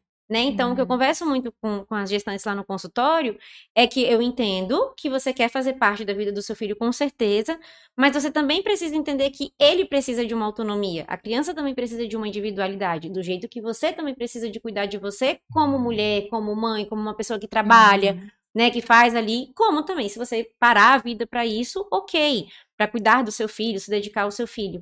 Mas o que eu converso muito com as gestantes é isso, é elas entenderem que precisa desse cuidado para elas, de tirar um momento para elas e que não tem problema se culpar porque tá feliz em voltar a trabalhar. Uhum. Porque a gente também tem uma vida, né? A mulher também Sim. tem uma vida, ela não é só mãe, né? Então, acredito que entender que isso acontece com todo mundo, não é só com ela que está acontecendo. E acho muito importante o acompanhamento psicológico, né? A gente tem essa barreira muito grande Uhum. entre o cuidado mental, né? A gente vê que a saúde mental ela é algo muito importante e muitas vezes as pessoas não dão real valor. Né? Então, eu converso muito com as gestantes, até mesmo na, no período gestacional, que é muito importante você fazer. Porque, querendo ou não, você bota muita sobrecarga em cima de você mesma, né? E às vezes você tenta é, suprir é, coisas que estão dos outros, sabe? Expectativas dos outros se colocam em cima de Uhum. você. É, tanto que o que eu mais escuto lá no consultório é paciente que chega pra mim e fala assim: ai, Mari, porque quando eu falo o parto que eu desejo, o pessoal já vem pra cima. Uhum. Então, assim, se fala que eu quero normal, o pessoal vem pra cima. Se eu falo que eu quero cesárea, o pessoal vem pra cima. Então, parece que nada é bom, né? E aí eu falo que você tem que entender que o que tem que ser bom pra você, né? E Sim. essa ideia do pós-parto é justamente isso, de você entender o que é bom pra você, até onde isso tá sendo bom pra você. E ter esse cuidado, cuidar da saúde mental, sabe? Durante pós-parto é muito importante, durante a gestação, até pra não criar expectativas que podem ser frustradas, porque Uhum. o parto ele é uma caixinha de surpresa. Sim. A gente nunca Toda sabe como que vai ser. Diferente. Exatamente, cada mulher tem sua individualidade. E cada parto é de um jeito. Eu tava até conversando com vocês antes, né? A gente tava Uhum. conversando sobre parto e eu contando alguns, alguns episódios. Então, o parto, ele é muito diferente para cada mulher, né? E a gente nunca sabe como que vai ser. Por mais que a gente se prepare, isso é uma coisa que eu falo muito no consultório. Não tem como a gente saber como que vai ser. A gente só sabe na hora. Entendeu? Eu só sei como ela vai reagir, como que vai ser essa, essa vivência. Não, não tem como a gente Uhum. saber antes. Parto é realmente uma caixinha de surpresas. Você já acompanhou algum que foi prematuro? Já, já, Como que foi? já. Eu tinha, tive uma paciente, foi no final do ano passado? Foi no final do ano passado. Hum. Ela era segunda gestação e ela queria muito normal. Primeiro ela entrou em trabalho de parto, mas precisou ir para uma cesárea, né, durante o trabalho de parto. E ela queria muito normal. E aí eu tinha vindo de uma maratona de parto, aí eu virei e falei assim: "Não, hoje eu vou dormir com meu celular no silencioso, porque não tem ninguém para ter por agora". Aham. Minha próxima paciente para ter tá com 34 semanas, que é um parto prematuro, né? Que a gente Uhum. entende que não é mais prematuro a partir das 37. Falei, não, tá tudo bem, ela não vai parir hoje, né? Vou botar meu celular no Caramba, silencioso. Agora que eu tô parando pra. Aí, e aí, o que que aconteceu? Eu peguei, acordei, eu peguei, eu tava indo dormir, falei, não, vou ligar meu celular, vou botar no alto. Vou botar no volume máximo. E aí foi dito e certo, de madrugada ela me ligou. Gente, ninguém liga de madrugada pra perguntar uma dúvida, Sim. né? Parto. Aham. Quando eu, quando eu acordei com a ligação, que eu vi o nome dela, eu falei, não acredito. Não, gente, Coração pelo amor de Deus, já disparou. dispara, né? A gente já fica... Porque a gente se envolve, não tem Uhum. jeito, né? E aí eu já, ai meu Deus, não, não tá na hora ainda, né? Agora, calma, pelo amor de Deus. E aí atendi, a gente conversou, eu dei todas as orientações, falei, vamos, é, são situações diferentes, né? Lembra que eu falei que tem situações que a gente fica em casa mais tempo Sim. viver aquela realidade ali do parto em casa, ali, não em casa resultando em casa, mas Uhum. trabalho de parto em casa. E aí eu falei, não, vamos, vai pro hospital, vai me avisando, a gente fica em contato, porque como vai pro hospital, toda aquela parte de, de fazer exame, é uma coisa que leva mais tempo. E aí ela foi, realmente, a- a- ela, ela tinha bolsa, a bolsa tinha estourado, né? O trabalho de parto iniciou com a bolsa, rompeu e ela começou a ter contração. E aí ela foi pro hospital, ainda não, não tava com contração ritmada. Ela foi pro hospital, fizeram a avaliação, realmente, de fato, era, era ali a bolsa que tinha rompido, e como ela tava com contração, então tava em trabalho de parto. E aí, nesses casos, se faz o cuidado de, de medicação, né, para maturação do pulmão do bebê e tudo mais, mas a gente fica com aquele receio, né? Ao mesmo tempo que, ok, vamos, vamos seguir, a gente também fica no, ai meu Deus, mas como é que esse bebê vai nascer? E aí, graças a Deus, nasceu bem, foi tudo ótimo, foi um parto muito rápido, foi um trabalho de parto muito rápido. É, o bebê nasceu perfeito, graças a Deus, não teve nenhuma dificuldade. É, mas foi aquele trabalho de parto que, assim, depois que a gente viu que tudo deu certo, que Um o bebê tava alívio, no né? colo, chega. Ai, ainda bem, sabe? Então ele nasceu, nasceu com peso bom, não precisou ir pra UTI, já nasceu. Uma das coisas que se avalia é o peso do bebê e se ele Uhum. consegue mamar, né? Como que tá essa parte respiratória e tudo mais. E assim, gente, era um bebezinho prematuro, mas parecia um bebê que a gente chama de a termo, né? Que é depois das Uhum. 37 semanas. Parecia um bebê a termo. Ele nasceu super bem, é, mamou, tá ótimo. Hoje já tá grandão, assim, tá tudo certo. Mas já, é- é- você fica naquela. Acho que todo parto, na verdade, eu fico naquela, meu Aham. Deus, que dê tudo certo, que fique tudo bem. A gente fica avaliando, mas sempre naquela, naquela sensação por dentro de, ai, que dê tudo certo, sabe? E aí, graças a Deus, deu tudo bem. Ele nasceu super bem, tá ótimo. Uhum. Super grandão, andando por aí. Eu recebo foto dele. né? Tem uma curiosidade. Hum. O bebê tem que chorar mesmo ou é mito? Então, bora lá, porque a gente vê na novela, né? O É. bebê chora já na... É porque na novela, gente, é um bebê de dois meses que tá ali, né? É um bebê grande, lá de olho aberto, aquele negócio todo. Não, tem que ter mais Então, respeito comigo, é coisa danada. Eu sei o que eu vi no Grey's Anatomy. Então, assim, é, não necessariamente, né? Aham. Então, o bebê nasce, ele ainda tem aquele tempo de adaptação ali, né? Ele, ele respira pelo cordão umbilical. Uhum. Então, a gente tem a noção de... A gente não tem essa noção. Na verdade, a gente tem noção de que o bebê tá dentro, parece que ele tá respirando pelo nariz. Não é bem assim. A fonte principal de oxigênio dele é o cordão umbilical que tá passando ali o oxigênio da mãe. Então, não necessariamente esse bebê vai chorar logo que nascer. Não é uma coisa que se avalia só isso, entendeu? Só a- o choro. Então, às vezes, dependendo do ambiente que o bebê tá, que foi esse nascimento, como é que foi essa vivência de trabalho de parto. Tem bebês que nascem, dão uma resmungadinha e tudo bem. Entendeu? E normalmente, depois que faz o, corte no cordão ali. Ou leva um tempo, porque hoje a gente espera, né? Então, o bebê nasce, ele tá conectado ali ainda no cordão umbilical na placenta, que tá lá dentro da mãe. A gente pede para ela continuar respirando, né? Porque tá mandando oxigênio pro bebê ainda. E aí ele tá fazendo essa adaptação respiratória ali de parar de respirar só pelo, pelo, pelo, pelo cordão, né? Pela placenta ali. E fazer essa parte respiratória sozinho também. Então tá tendo essa adaptação, né? Uhum. E tem bebê que eu falei, tem bebê que só dá uma resmungadinha, tem bebê que chora, né? Então depende muito de cada um. Não, o choro não é só uma marcação principal, entendeu? Então, às vezes, em um ambiente tranquilo, a mãe tá tranquila, tá um ambiente acolhedor, às vezes o bebê não faz um choro, dá uma resmungadinha ali. E tá tudo certo, entendeu? Então não, não, não é mais igual aquela visão de filme, de novela que a gente tinha do bebê nascendo, e segura o pé assim, embaixo na bunda do Baixo bebê. bunda. Tem mais isso Essa é a não. história que minha avó conta. Oh, meu tá? Deus. Vamos, Não, tem já mais que a gente não. entrou na, na parte do parto, vamos Ah. tirar o mito que Ah. eh, os, os bebês não nascem com, 40, com de nove meses. Ah, é verdade. Eu tava conversando isso com a Adriana antes da gente começar. Então, a gente. Até tem música hoje, né? se vocês pesquisarem É. no Spotify, tem uma música que é linda, maravilhosa. Nove meses o nome. Não necessariamente a paciente vai ter o bebê com nove meses. Né? A gente Eu tem aí chocada quando eu até entrei na faculdade. as que descobri 41 que não é semanas para nascer. E 41 semanas, quando a gente vai parar para contar, são 10 meses. Né? Então, a- normalmente as pacientes, quando chegam com nove, entrou no, no nono mês, já fica, ai meu Deus, vai nascer. Aí passa os nove meses e fala, Mari, não nasceu, e aí? Faz o quê? Né? Então a gente tem esse período para esperar aí, até 41 semanas, depende muito de médico, né? Cada médico tem a Uhum. sua, a sua realidade ali, né? O Sim. seu cuidado com as pacientes, mas a gente pode esperar até as 41 semanas, e quando a gente para para ver 41 semanas, são 10 meses, não são 9 Aham. né? E, e o que eu falo muito para as pacientes no consultório, olha, eu dedurando já meus pacientes aqui, mas eu falo assim, mente. Mente a data prevista do parto.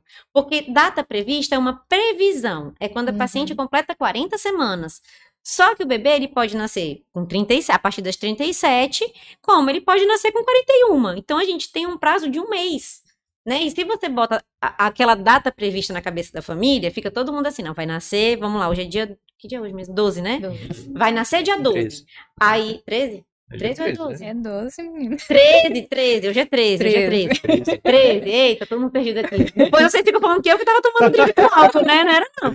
Então, o que que acontece? Você fala lá, não, vai nascer dia 13 de maio. Hum. Aí, de manhã cedo, você acorda, já tem uma mensagem no seu celular. E aí, nasceu? E aí, como é que tá?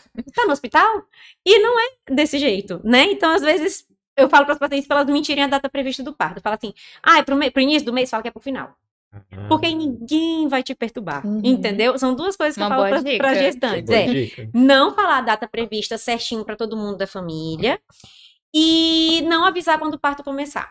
Avisar para quem é importante, então para Uhum. quem vai fazer parte daquele momento ali. Tá. Não avisar para todo mundo, porque você cria expectativa. E uma coisa, por exemplo, a gente está aqui conversando. Uma coisa é a gente passar duas horas aqui conversando. Outra coisa é você falar para outra pessoa, ah, eu passei duas horas conversando. A experiência daquela pessoa que não estava lá conversando é, meu Deus, duas horas? Enquanto a sua é, nossa, mas duas horas passou tão rápido. Então, entende? Quem está vivenciando aquilo ali tem uma noção de tempo. Quem não está vivenciando tem outra noção. Sim. Entende? Então, a a gente vê muito em Instagram, o pessoal falando assim, ah, eu passei 12 horas em trabalho de parto. Aí no comentário tá assim, meu Deus, 12 horas. Só que não é. Normalmente as pessoas contam desde a hora da primeira contração. Uhum. E não quer dizer que já tá em trabalho de parto. Ah. Entendeu? Então, do 0 aos 5 centímetros de dilatação, pode dilatação 10 centímetros, para Uhum. contextualizar. São de 0 a 10. Normalmente a gente conta que está em trabalho de parto ativo depois dos 5 centímetros.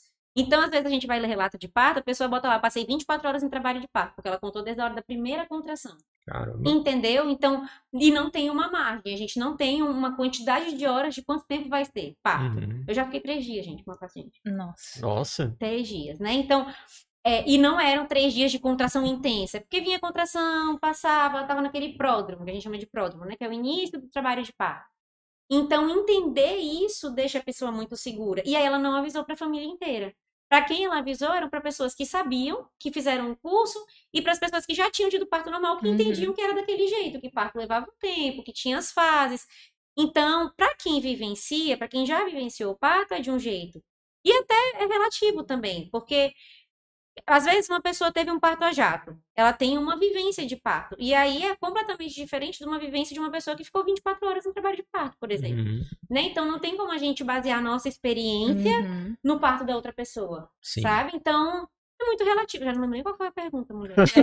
E aí, falando de parto, mas Falando do. é, é, é isso, é, é essa individualidade de cada uma, sabe? E então eu dou essas dicasinhas de não avisar, de avisar. Aí o pessoal fala assim, mas minha mãe vai ficar chateada. Eu falo, manda foto do bebê quando nascer. Ninguém fica chateado com o bebê, gente. Manda foto do bebê. Já nasceu. Eu acordei e tá aqui. Olha só que coisa. Essa dica é boa, É hein? boa, porque você tira Uhum. essa expectativa dos outros. Se você avisa, você tá ali vivendo o trabalho de parto. Eu falo isso muito principalmente para os maridos. É a hora que eu olho no curso para eles, eu falo, não avisa. Porque o que que acontece? Você manda mensagem lá no WhatsApp, no teu grupo da família. Uhum. Aí passa duas horas, o pessoal, e aí, nasceu? Aí a pessoa fala, não. Porque o marido não tá com dor, né? Não tá com dor do parto, ele tem tempo de mexer no celular. Sim. A mulher, não. A mulher não vai estar mexendo no WhatsApp. Se bem que eu já tive paciente que trabalhou no trabalho de parto. Tava mandando mensagem. Nossa. Ela mandava mensagem e via a contração ela parar. Aí passava, ela ia lá, tá, tá, tá, tá, tá. Eu falei, mulher do céu. É coisa que a gente só vê acompanhando o parto mesmo. E aí, eu sempre olho pros maridos e falo, não, avisa, quando começar. Porque aí, o que que acontece? A família começa a ter noção de tempo, aí começa a mandar mensagem pro marido. E aí, nasceu? E aí, como é que tá? Ei, mas tá passando muito tempo, né? Não, porque a vizinha, o filho dela, ela ficou não sei quantas horas assim, e aconteceu não sei o quê. É sempre uma história trágica, sabe? Sempre algo trágico. Ah, porque aconteceu não sei o quê, porque a criança se afogou dentro da barriga. Falei, gente, como se afogar dentro da barriga? Não tem como isso acontecer. Mas a cada história que a gente escuta, então, é... eu sempre peço para não avisar, para realmente não criar essa expectativa em cima dos outros, sabe? Para Uhum. realmente ser o momento da família ali, se dedicar ali ao que tá acontecendo naquele momento, vivenciar mesmo, de fato, o Uhum. trabalho de parto, todo mundo junto, né? E essa. Que tem uma, as fases do parto normal, né? Uhum. Tem uma definição quantas fases são? Tem literaturas e literaturas. Então, Uhum. tem literatura que já entra até a fase, essa fase de pródromo, Uhum. né? Que é aquele início que não tem contração ritmada, tudo, aí depois vem a fase latente. Eu falo que dá pra gente ver a evolução no rosto da paciente, entendeu? Uhum. Pródromo é quando a paciente tá feliz, tá tranquila, tá, oh, estou sentindo alguma coisa, que legal. Mas nem sempre as mulheres têm essa fase bem marcada. Tem Uhum. mulheres que não já vão direto para a fase ativa. Então a gente tem os pródromos, tem a fase latente, que é quando as contrações começam ali a acontecer, já tem um ritmo, mas ainda é longa, né? Ainda Uhum. tem um intervalo longo entre uma contração e outra. Depois vem a fase ativa, que é quando realmente as contrações já estão mais intensas, né? A paciente já não tá mais muito amiga, já tá meio. Já tá te olhando "Hum, torto. Tá me olhando meio torto. Teve uma vez que uma paciente minha, ela pegou, eu falei pros maridos assim, eu falo sempre eles no curso, né? Eu falo, olha, na hora da contração a gente não conversa. A gente conversa quando a contração passa. Não fala, porque o que você fala, ela vai achar que, entendeu? Tá com dor, não quer que conversando. E aí, ela virou pra mim e falou bem assim. E aí eu falei, eu falei, olha, vai ter hora que vai falar que não aguenta mais, que tá cansada. Às vezes não é porque realmente tá cansada e não aguenta mais. Uhum. Às vezes é porque hormônio, gente. Tá cheio de hormônio ali, né, na fase ativa. E aí eu fui e falei isso. E aí o marido guardou essa informação. O marido Nossa. minha paciente guardou essa informação. E a gente tava lá trabalho de parto, na casa dela e tal, não sei o que. Aí ela virou pra mim e falou assim: Mário, eu quero ir no banheiro. E aí eu vou junto. Não tem privacidade mais, não, entendeu? Ou então eu vou, fico na porta e a pessoa entra, mas eu fico sempre ali, porque, né, se acontecer alguma coisa, eu tô perto. Ela, não, não precisa tu ir, não. Meu marido vai comigo. E aí ela entrou com o marido dela no banheiro, a porta tava entreaberta, eu tava na porta, só que grávida perde a noção, né, do que tá acontecendo. Aí ela virou pro marido dela, eu escutei tudo do lado de fora, foi muito engraçado. Ela virou e falou assim: Eu não aguento mais. Ela olhou pra ele, dava pra ver no espelho. Eu não aguento mais. Eu não quero mais isso, eu tô cansada.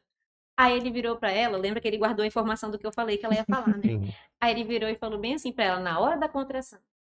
A Mari falou que isso ia acontecer. A Mari falou que tu ia falar exatamente isso. Aí ela olhou assim pra cara dele. Mariana nunca teve filho. Ela não sabe o que eu estou passando. Ela nunca teve uma contração. Eu não aguento mais. Eu quero. Vamos pro hospital. Não aguento, não aguento, não aguento. E aí ela falou tudo isso falando lá de mim, né? Abriu a porta e falou, Mari. Ótima, entendeu? Então, pra você ver que tem essa dualidade ali, né? Uhum. Então, fase ativa, normalmente as contrações já estão mais ritmadas, já estão mais perto uma da outra, o intervalo já é menor. A gente tem a fase de transição, que é normalmente quando tem essa história do não aguento mais. Uhum. E normalmente é, ali tá, já tá num- numa dilatação bem, bem avançada, normalmente ali nos 8, 7, 8 centímetros de dilatação. É quando fala coisa sem sentido. Eu tive uma paciente lá em Brasília, na época que eu trabalhei lá, na época que eu tava lá em Brasília, que ela quis chupar um picolé debaixo do chuveiro quente. Nossa. Ela queria comer alguma coisa gelada, mas ela não queria sair do chuveiro quente porque aliviava a dor.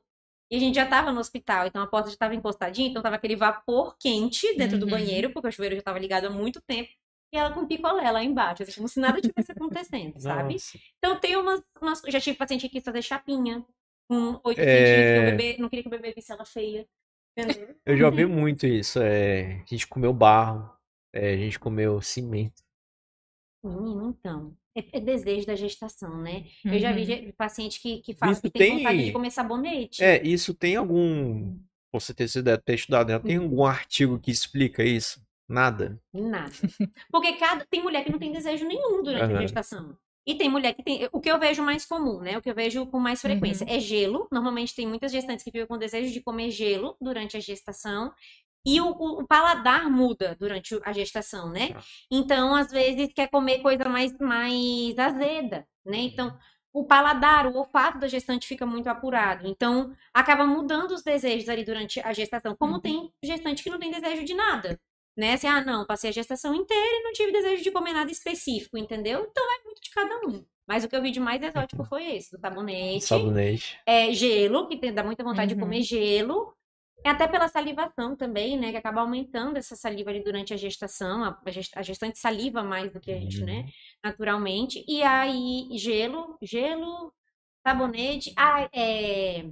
Cup noodles. Eu já tive uma paciente que ela queria, tava com desejo por cup noodles. A gestação. Caramba. Acontece. Já que a gente já tá falando dessa, dessas, desses desejos, né? Uhum. Em relação ao parto mesmo. Ah, Qual foi o parto mais inusitado, assim? Você ah, que nasceu no meu carro. nasceu no teu carro? Nasceu dentro do nosso carro. É, foi uma situação muito atípica, né? Então, o que que acontece? Normalmente, quando eu acompanho o parto, eu peço pro meu marido me deixar e eu fico junto com a gestante, né? E aí a gente vai pro hospital todo mundo junto, né? Eu vou no mesmo carro que ela, se acontecer alguma coisa, eu tô... Uhum. E eu sempre falava, não, se acontecer alguma coisa de nascer no carro, eu tô ali. Só que eu nunca pensei que isso fosse acontecer de fato, né? E aí era uma realidade atípica, ela estava na casa da mãe dela, essa minha paciente, e a mãe dela não dirigia. Então a gente já tinha combinado que qualquer coisa eu iria com meu marido, ele pegaria a gente lá na casa dela e levaria para o hospital e, e pronto. O que, que aconteceu? É, foi muito rápido, era segunda gestação, segundo parto. Eu sempre falo até que lute pelo primeiro parto, que o primeiro é o mais difícil, normalmente o segundo tende a ser mais fácil. E aí ela me mandou mensagem, eram umas 9h40. Mari, tô com muita dor. Muita dor, muita dor, muita dor, muita dor. Não, não era 9h40, não, era umas 9h20, 9h30.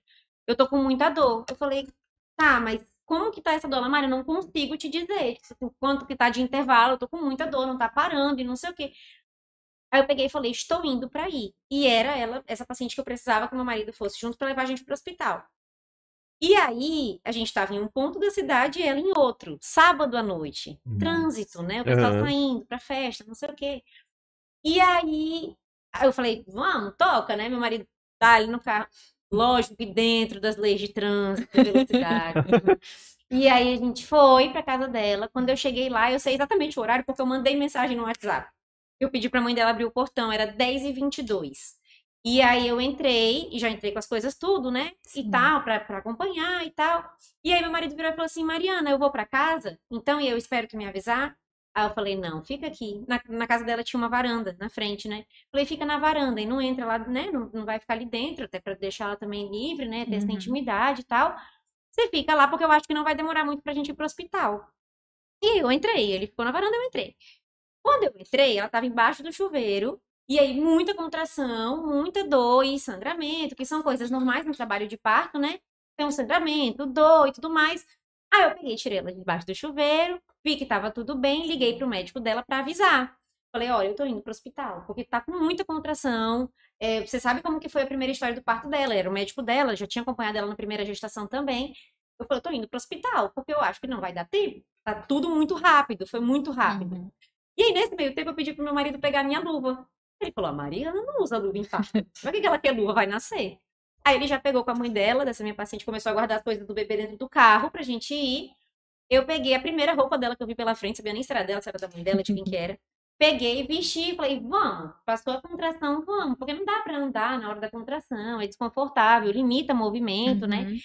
E fisioterapeuta não faz toque, eu, que é o que a gente faz para avaliar a dilatação. Sim. Fisioterapeuta não faz, a gente avalia por outros sintomas, né? Então a gente vê que a mobilidade fica mais reduzida, né? O bebê fica mais baixo, a barriga fica mais baixa, então a gente sabe que está tendo uma evolução no trabalho de parto. Tem, tem marcadores que a gente avalia, né? Que o fisioterapeuta avalia.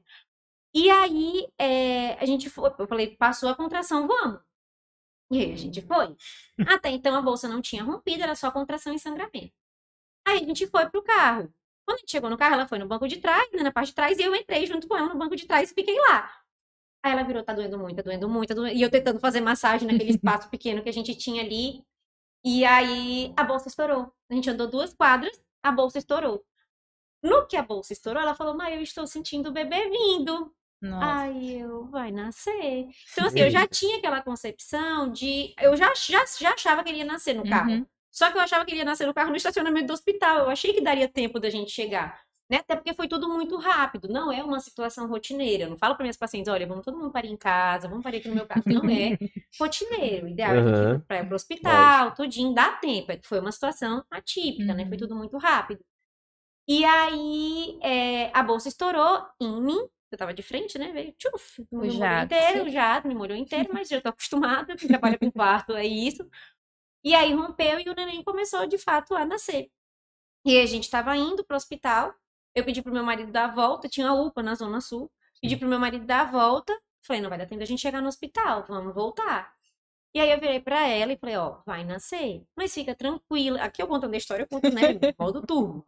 Mas lá a gente tava, eu tava tranquila, eu falei pra ela, falei, fica tranquila, tá tudo bem, ele vai nascer, e tá tudo certo, porque bebê, gente, pra nascer, basta a mulher estar em trabalho de parto, uhum. sabe? A uhum. gente cria muitos mitos em cima do trabalho de parto, mas é algo fisiológico, sabe? É algo que tá, o corpo tá planejado uhum. para fazer. E a gente ter paciência de deixar a mulher viver os processos, né? Que normalmente a gente vê a realidade que não existe essa paciência. E aí é, a gente parou na frente da UPA. Na hora que a gente parou na frente da UPA, meu marido desceu para avisar o pessoal que estava nascendo. E aí veio a luz de fora, né? Da, da- veio a luz da frente da UPA Uhum. dentro do carro. Eu consegui ver o neném já estava saindo, eu já tinha saído a cabecinha, eu tava segurando ali, estava saindo a cabecinha. E aí ele saiu a cabecinha, e quando meu marido entrou no carro de volta, eles pediram pra gente entrar na entrada da ambulância, é, ele nasceu. Aí eu nasci, ele pe- eu peguei, eu tava com luva, botei a luva, tava até falando pro Lucas e pra, pra Adriana antes que eu não tirei nenhuma foto, porque nessa hora eu não tava nem aí pro meu celular. E aí ele nasceu, eu, eu peguei ele no colo, passei pro colo dela, né, que a gente tem esse contato pele a pele, Uhum. né, o ideal é que o bebê tenha esse contato pele a pele ali logo que nasce. Ele foi pro colo dela, e aí eu olhei o relógio pra saber a hora do nascimento, né? Então, lembra que eu falei que eu cheguei lá 10h22, ele nasceu 10h42, então foram Uau. 20 minutos no total, Muito né? rápido. E aí a gente chegou, aí o pessoal da UPA veio, fizeram os primeiros cuidados, encaminharam pra maternidade, a gente foi pra maternidade. A foto que a gente. E aí ela, né, foi ligar pra todo mundo pra avisar que já tinha nascido, a gente foi ligar pro médico pra avisar. O pessoal tava tudo esperando no hospital pra ela chegar. E aí, o choro do bebê tava no fundo, né, da ligação. Falei, então, doutor, não vamos chegar. Aí ele, por que, o que que aconteceu? Aí o neném chorou, ele, ah, o que que aconteceu? Eu falei, nasceu.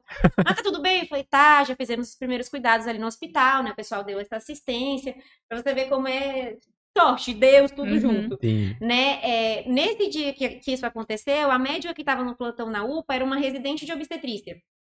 Então ela fez todos os cuidados, encaminhou para maternidade.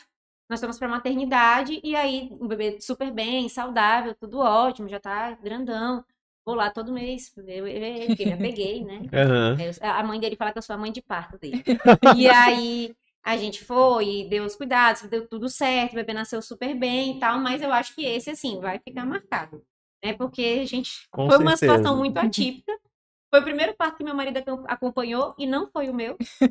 né? Então, é, acho que foi o mais atípico. Foi esse, assim, Uhum. de, de realmente ter ali, e ser na minha mão e eu ter, ter auxiliado ela de, de fato ali, né, na- no nascimento. Porque quem fez o parto foi ela, eu Uhum. só auxiliei, né?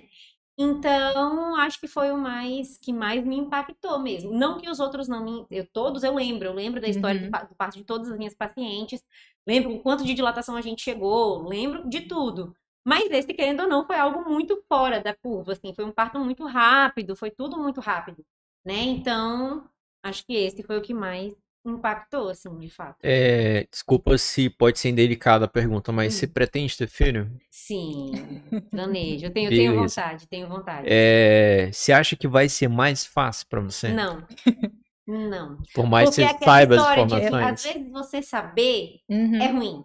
Aham. Entendeu? Assim, acho que às vezes não tem que saber o básico, né? Assim, igual Sim. eu falo, a gente faz o curso de parto, entende? Faz o Uhum. trabalho de parto, então tem coisas que você tem que saber. Só que eu acho que é muito difícil você desligar tudo que você sabe. Eu falo, até converso com os pacientes que eu acho que, parto, que os partos que são mais difíceis de acompanhar são pa- pacientes que são da área da saúde. Porque é difícil você desligar Sim. 100%, sabe? E na hora do parto, é um momento que a mulher ela tem que se desli- desligar do lado racional dela, sabe? É um momento que ela tem que se entregar realmente ao que ela tá sentindo, deixar esse lado mais animalesco mesmo. O parto é muito animalesco, né? Então, deixar esse lado animalesco mesmo de, de a, vir aflorar e o racional esquecer. Então, eu acho que acaba sendo mais difícil por duas situações. Primeiro, saber, né? Uhum. As fases, tudo bonitinho. E segundo, a expectativa dos outros, né? Porque todo mundo, quando eu Uhum. falo, ah, eu quero. Sim, eu tenho vontade de engravidar, tenho vontade de ter. Mas, Mari, vai ser normal? Como é que vai ser? Eu falei, gente, não sei, eu quero ter normal, lógico, quero passar pela experiência e tudo, mas a gente nunca sabe o que vai acontecer. Então, acho que essa expectativa em cima também acaba ali dificultando um pouco, né? Essa expectativa que, querendo ou não, por trabalhar com isso, as pessoas colocam em cima, né? Não que, ah, eu não quero que minhas pacientes saibam, eu quero que elas Sim. saibam. Mas quem acompanha, isso vocês sabem, rede social, quem acompanha a sua vida não é só a pessoa que gosta de você Aham. né? Tem gente que te acompanha e não gosta, mas tá ali pra ver. Então, acho que essa expectativa em cima acaba dificultando, sabe? Mas eu vou tentar deixar meu lado racional de fora, né? Na hora do parto, vou realmente confiar em quem tá ali. Eu acho, que o, eu acho que o teu chá de bebê vai ser incrível, né? Outras Então, pacientes, né? Então, teve uma paciente minha, o marido dela falou, ele falou assim, Mari, quando tu entrar em trabalho de parto, tu vai avisar? Porque assim, o que que eu pensei? Se tu avisar para todas as tuas pacientes que tu acompanhou, Elas vão Uhum. querer ir pro hospital. Tem paciente minha que na hora do parto fala isso pra mim. Tipo, assim, eu falo, respira, tenta manter a calma e tal. Aí ela olha assim pra mim quando passa a contração, aquele olhar de ódio. Tudo bem, Mari. Quando tu for a tua vez, e ela fala, quando for a tua vez, eu faço questão de estar aqui. Eu falo assim, não, Mari, calma, respira. né? Então, aí o marido, esse marido dessa paciente virou e falou bem assim: já pensou, Marina, se tu for avisar pra todo mundo, porque elas vão querer ir no hospital. E aí o Bom. povo vai chegar no hospital vai pensar que é alguém famoso que tá parindo. Eles vão perguntar, não, é fisioterapeuta, sou eu. Tô... né? Então, é... ah, eu, eu, eu gostaria de avisar, assim, eu tenho muito contato com as minhas pacientes, de fato, assim, eu a Uhum. gente salva, salva o contato, eu tenho contato com as minhas pacientes de Brasília, gente. que Eu acompanhei há um- dois anos atrás. Eu converso com elas mesmo estando aqui, Uhum. mando mensagem, mando parabéns. Ontem foi aniversário de uma, mandei parabéns. Então, todas me impactam muito. Eu acho que cada mulher que passa na minha vida me dá força para eu também ter o meu. Uhum. Sabe, assim, é, elas falam muito que eu faço a diferença na vida delas, mas eu acho que quem faz diferença na minha vida são elas. Ai, lindo, tocante. mas, assim, eu acho que de fato quem faz diferença na minha vida são elas, a história delas Uhum. sabe? Isso me dá força. Acho que cada parto que eu acompanho, mesmo acontecendo às vezes ter que ir para cesárea, eu acho que cada parto me impacta de uma forma, sabe? Não, não tem como eu separar isso. Acho que isso faz parte de mim. Por isso que eu falo que a obstetrícia, hoje a fisioterapia, não tem como me separar. Porque acho que cada história de cada mulher entra na minha vida também. Ainda mais agora que a gente tem esse modelo de atendimento, né? Que assim, ao longo dos anos foi mudando muito minha forma de atender. Conforme a gente vai sabendo mais, né? Tendo essa experiência mesmo, né? De cuidado ali, de Uhum. cuidar da gestante, essa atenção também muda. Então, eu acho que hoje eu evoluí muito também por causa dela, sabe? Minha forma de olhar para uma gestante, minha forma de cuidado, tudo isso mudou muito depois delas, sabe? Assim, de cada uma que passou. Acho que cada uma me impacta de uma forma diferente. Imagina a rede de apoio que você vai ter quando descobrir Pois que estiver é. grávida. Falei para minhas pacientes, eu falei, olha, o que eu falo para vocês que tem que fazer com a rede de apoio de vocês, vocês têm que fazer comigo também o dia que for eu. né? Então, assim, eu até falo para os pacientes, eu falo, ó, eu tô ensinando tudo para você, porque no dia que for eu 40, você vai ter que me falar isso aqui, porque eu vou esquecer. Né? Então, assim, tem certas coisas que, por mais que a gente saiba, quando chega na nossa vez, é diferente. Sim. Entende? Então, eu falo muito isso pra elas. Eu falo, aprende isso aí, porque quando for eu, eu quero que você me fale isso de novo. Né? Então, essa, essa, esse- essa interação, esse cuidado, pra mim, faz muita diferença. Acho que é necessário, sabe? E acho que, querendo ou não, isso, isso é a parte que vai me ajudar muito Uhum. na hora que for a minha Uhum. vez, né? Acho que essa, essa rede de, de apoio, essa rede de cuidado ali também vai existir. Eu fico muito amiga das minhas pacientes. Eu, é tanto que eu tô falando paciente aqui, para não, Aham. cometer a falha de falar o nome de alguém. Tranquilo, Né? tranquilo. Porque o que, que acontece? Também tem, tem questão ética, né? Eu não posso Uhum. Sim. expor. Mas a vontade que tem é de falar, né? Porque eu fico muito amiga delas. Tanto que eu crio apelido para todas as minhas pacientes. Todas têm um apelido. Todas Olha. eu crio apelido e abro a porta do consultório e chamo pelo apelido. Então, esse é, é, é- é o modelo de cuidado que eu quero dar. Né? Esse, esse, esse senti- se sentir cuidada, se sentir que esse é o momento dela, esse é o momento que ela tem minha atenção, que ela tá ali realmente para ter isso. Porque muitas passam pela gestação sem esse momento. Tanto que eu tenho paciente que às vezes fala, fala, nossa, a melhor hora do meu dia é vir para cá. Né? Vir para fisioterapia. Eu adoro vir para fisioterapia. Você se Então, torna uma esse é- amiga mesmo da, da Isso, pessoa ali, né? Isso, isso. Acho que não tem como não ser, né? Uhum. É um momento de vulnerabilidade, é um momento de, de cuidado ali que precisa ser redobrado, né? Então, acabo ficando sim. Fa- Fico amiga da, da grávida, da família, todo mundo. Vou na casa, visita. Você tem uma média, assim, mais ou menos quantos partos acompanhou? Então, eu tinha essa média. eu tinha, de fato eu tinha. Mas depois da pandemia, depois que a pandemia começou, eu perdi as contas. Porque, gente, na época da pandemia, muita gente nasceu da pandemia pra cá, É né? verdade. Então, eu perdi Ixi, as muita contas gente ficou aí. em casa, né? Em fazendo filho. 2020, perdi um pouco. as- Eu lembro, mas eu não Uhum. parei ainda. Eu tenho que fazer isso, eu tenho que parar pra anotar. Eu lembro de todos os partos, mas eu não, não parei pra contar. Assim, de 2020 pra cá eu não, não contei. Mas. Ai, nem, nem consigo te dar uma média. De verdade, assim, não consigo mesmo. Foi de. Eu acom- acompanho desde 2018, né? Então, de É muito 2018 pra parto. cá. É- Tem alguma interferência da- do conselho tu ficar contando e postar? Quantos partos? É. Não, eu não posso Aí, falar. foi na bio. São 300 partos. 300, mais de 300 partos acompanhados. Não, acredito que não. Acredito que não tem esse problema, não. Entendi. Desde que tenha autorização do, do paciente, não. Uhum. Entendeu? Desde que eu não exponha. Nomes. Sim, Não, e- claro. Ah, Não, é claro. nem, não é nem expor, por exemplo, tem relato de parto no meu Instagram. Uhum. Mas é uma coisa que foi autorizada pela paciente, né? Então, você tem que ter essa autorização. Não pode chegar lá e, ai, vou postar. Né? Então, por exemplo, quando eu acompanho o parto, que eu posto depois a foto lá da paciente, eu, eu normalmente tiro a foto com elas com a mãozinha pra cima com o bebê no colo, eu não posto o rosto do bebê. Né? Esse cuidado ali, mesmo que a paciente fale, não, pode mostrar, mas eu não mostro. Entendeu? Eu só posto depois que a paciente já postou. Então, quando ela me fala, não, Mari, posta você que eu vou anunciar a partir, tipo, vou repostar o teu e vou anunciar assim, entendeu? Entendi. Então, eu tenho esse cuidado. A gente tem que ter esse cuidado também Sim. do até que ponto a gente vai mostrar. né? Tem, por exemplo, tem coisa da fisioterapia que não tem como eu postar na internet. Uhum. Né? Tem, tem que ter esse cuidado. Tem a parte ali de mais invasiva, né? Do atendimento Uhum. fisioterapêutico, que eu não vou mostrar. Né? A gente tem que ter essa linha ali de. de é muito tênue Uhum. né? Então a gente tem que ter essa linha ali de até onde a gente pode chegar, né? Então tem certas coisas que não, Fo- foto de parto, tem foto que às vezes os pacientes mandam e fala, não, pode postar. Ah, mas o bebê tá saindo. Não, mas pode postar. Eu não posto, entendeu? Porque não é nem por... Eu acho lindo. Ver o bebê saindo eu acho maravilhoso. Mas sabe a Mas a gente tem que pessoas. saber o limite dos outros. Então, assim, Sim. tem gente que segue ali no Instagram, mas, poxa, né? Tem aquela barreira ali. Sim, sim. Tem certas coisas que eu acabo não, não postando, mesmo tendo acesso, mas não para realmente manter a integridade, né? Mesmo que a pessoa autorize, eu acho melhor não, né? Tem coisa que a gente tem que ter esse. Tem um lado bom Cuidado. nisso, Cuidado. isso aí acaba criando um certo brand pra você, pro seu trabalho, entendeu? Cria uma É. curiosidade. Sim, Entendeu? sim, sim. A intenção é essa. Antes eu postava muito. Aham. assim, muita coisa no Uhum. Hoje eu tenho esse cuidado, sabe? Assim, de. Porque também a gente tem que trabalhar com a curiosidade, Claro. né? De, poxa, você vai saber quando você Exatamente. chegar ali e tal. Tanto que isso é uma coisa que a gente tem, tem muito cuidado, porque o que, que acontece?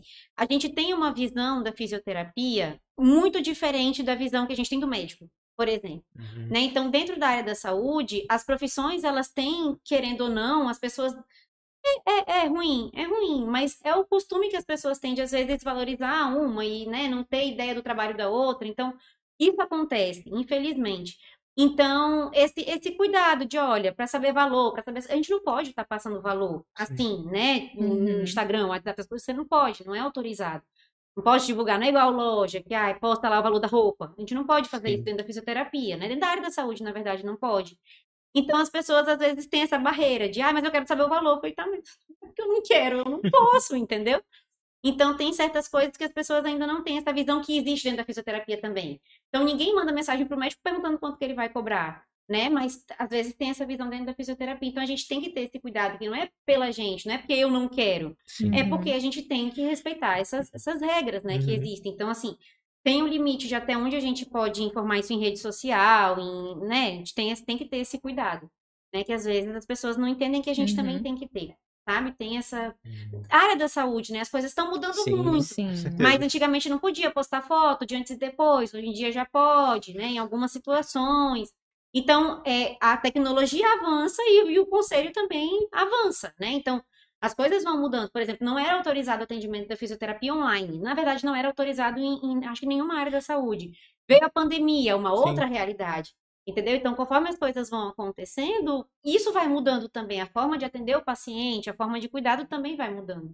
Né? Então, são aqueles pequenos avanços que a gente vai tendo Uhum. ao longo dos anos mesmo, né?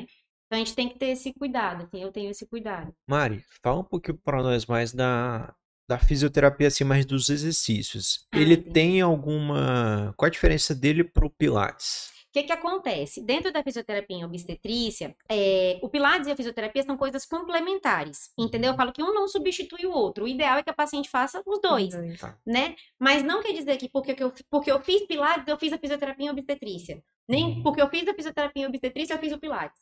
São coisas diferentes. Por mais que a gente utilize exercícios ali na, na, na fisioterapia, Uhum. né? A pa- usa a bola, que a gente também vê no Pilates, exercícios com a bola e tudo mais. São objetivos diferentes. Então, no Pilates é mais esse condicionamento, a qualidade de vida durante a gestação, fortalecimento. Na fisioterapia é mais adaptado pensando no parto e pensando no pós-parto, né? Então, a paciente quando ela chega na fisioterapia, ela faz a avaliação, a gente vê quais são as necessidades vai trabalhar em cima da dor, em cima da mobilidade de movimento que a gente precisa. É, nos exercícios, a gente passa muito exercício que vão ser, vão ser, exercícios que vão ser utilizados no trabalho de parto.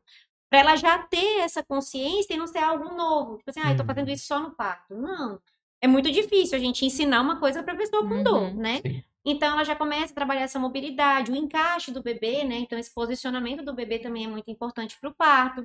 E são coisas que as pessoas não têm visão de que a fisioterapia faz, né? Então, às vezes, tem bebê que está sentado e a gente consegue, com os exercícios, é, mudar esse posicionamento dele para Uhum. ficar um bebê de cabecinha para baixo, que é mais indicado, né? Ali para o trabalho para o parto. Ah, acontece parto pélvico? Acontece, mas não é uma realidade, Uhum. entendeu? Então, é uma porcentagem menor. Né? Tem que ter alguns cuidados. É, é, um, é, um, é um tipo de Uhum. parto que requer mais atenção e cuidado e mais experiência da equipe que vai dar essa assistência, né? Tem que ter assistência para um parto pélvico.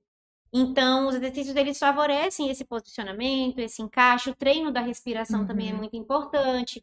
Aquilo que a gente vê no Grey's Anatomy, nas séries, não é aquela respiração que a gente faz, pelo amor de Deus. Não é força de fazer cocô. Ai, não sei, pode falar essas coisas. Pode. Pode. Isso que eu Não, também é entrar nessa cocô, fase. Gente, pelo amor de Deus. Ai, Que o pessoal fala. câmera, câmera. É. É. Não peça pra grávida fazer força de fazer cocô. Eu Não vi que essa isso, força gente. de fazer cocô prejudica muito no, no- na parte Sim. posterior, porque causa depois, pode causar hemorroidas. Sim, Pode sim, e causar- diminui o pH do cordão umbilical do bebê. Isso. Então, pode fazer essa alteração no batimento cardíaco do bebê durante o trabalho de parto. Que eu vejo muitas pessoas falando, não, na hora que vem a contração, faz a força do cocô, que vai facilitar. Mas aí vem Ah. a fisioterapeuta que, que vai te ajudar a concentrar a dor na Exatamente. parte onde para facilitar o bebê Isso, sair. Isso. Então, essa é a parte que eu falei que é mais invasiva, que a gente não posta no Instagram, porque, né, Uhum. não dá. Então, tem exercício de consciência ali da musculatura do assoalho pélvico, né? Uhum. Para a mulher ter consciência dessa musculatura, entender o que ela vai fazer. Não tem como a gente treinar expulsivo em consultório. Isso é algo que fisioterapia hoje a gente bate muito nessa tecla, porque antigamente, até um tempo atrás, a gente falava, ah, treino de expulsivo, mas não tem como a gente treinar isso em consultório, Uhum. porque o expulsivo é uma, é uma fase do trabalho de parto, tem ação hormonal acontecendo, então tem ocitocina, né? Toda aquela ação hormonal ali, contração uterina. Não tem como eu treinar isso em consultório. Tem como eu botar o touro lá com, com, com ocitocina e vamos treinar aqui. Não tem como. Então, o que a gente treina é a consciência ali da musculatura, ali do canal vaginal, para ela entender como usar aquilo ali a favor dela, junto com a respiração, entendeu? Então, o que que acontece? Até algo importante de conversar, porque as pessoas muitas vezes não sabem. Quando a gente pede para fazer força de fazer cocô, qual que é o nosso reflexo? É fazer contração, a Uhum. gente faz força para sair, né? Então, é um movimento contrário e no local errado. Quando a gente faz força de fazer cocô, é por trás, né? Bebê não Sim. sai por trás, bebê sai pela frente. Então, não tem como a gente pedir para a paciente fazer força de fazer cocô, sendo que ela não é por lá que vai sair. Entendeu? Então, a gente faz, quando a gente faz isso de contração, você está contraindo a musculatura que precisa relaxar. Entendeu? Então, para o parto acontecer, para esse neném passar ali e dar tempo dessa musculatura se adaptar à cabecinha do bebê, leva tempo. O que que acontece muito? A gente pensa que a paciente, ah, tem 10 centímetros de dilatação, pronto, vai nascer. Vai sair agora, bora, vamos fazer força. Não é assim. O bebê, ele, quando tem os 10 centímetros de dilatação, ele vai começar a ir descendo ali no canal.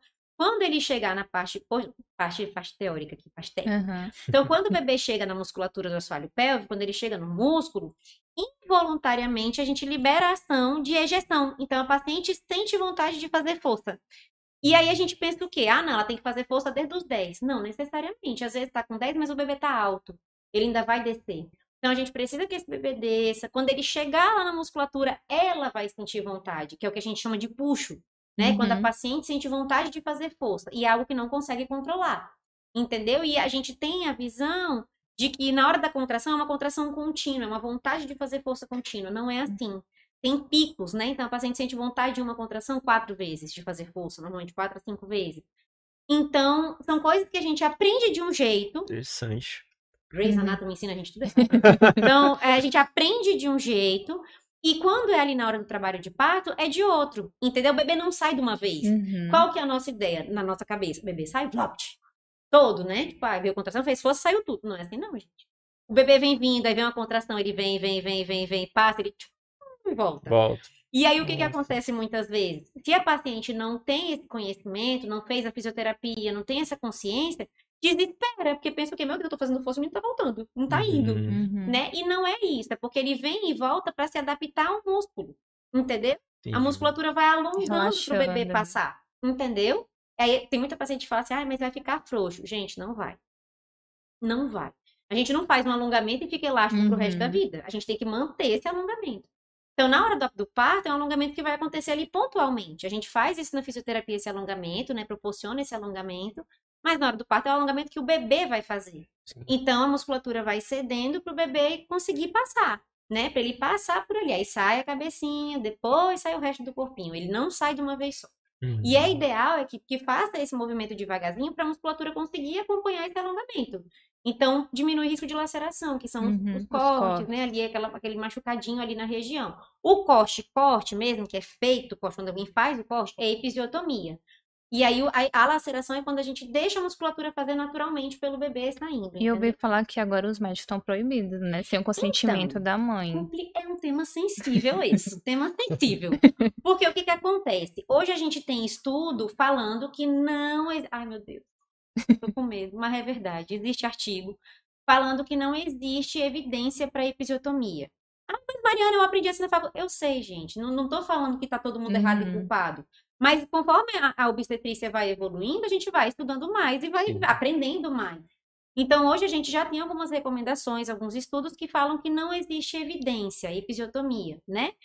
É, ah, vou parar de fazer? Gente, o ideal é que pare, mas, né, assim, é- calma, vamos, é, é um tema Uhum. esse, gente. Tranquilo, Eu, por mim, Tranquilo. falaria não façam, porque é o ideal, não fazer, né? Mas ainda tem alguns protocolos, muita coisa tem que mudar, sabe? Não é Sim. assim, ah, saiu um artigo dizendo que não faz e todo mundo vai parar de fazer imediatamente, né? Então tem muito a forma que se aprendeu, a forma que a obstetrícia vem evoluindo, né? A gente tem que acompanhar isso. Uhum. Eu- todas as áreas, na verdade, a gente tem que estar sempre o tempo inteiro estudando. Obstetrícia, então, mais ainda.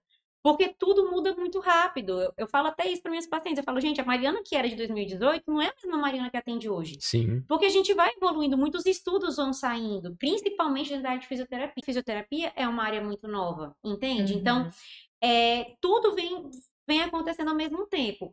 Hoje, o que a gente tem como recomendação, tá lá escrito, não é fonte vozes da minha cabeça, tá? Tá lá escrito que não é indicado ser feita episiotomia sem o consentimento. Tem que Uhum. ter o, con- o- o consentimento da, da mulher. Uhum. O ideal, não fazer, né? Então, hoje a gente já tem artigo que dá essa firmeza pra gente de que o ideal é que não se faça, que não existe uma indicação real.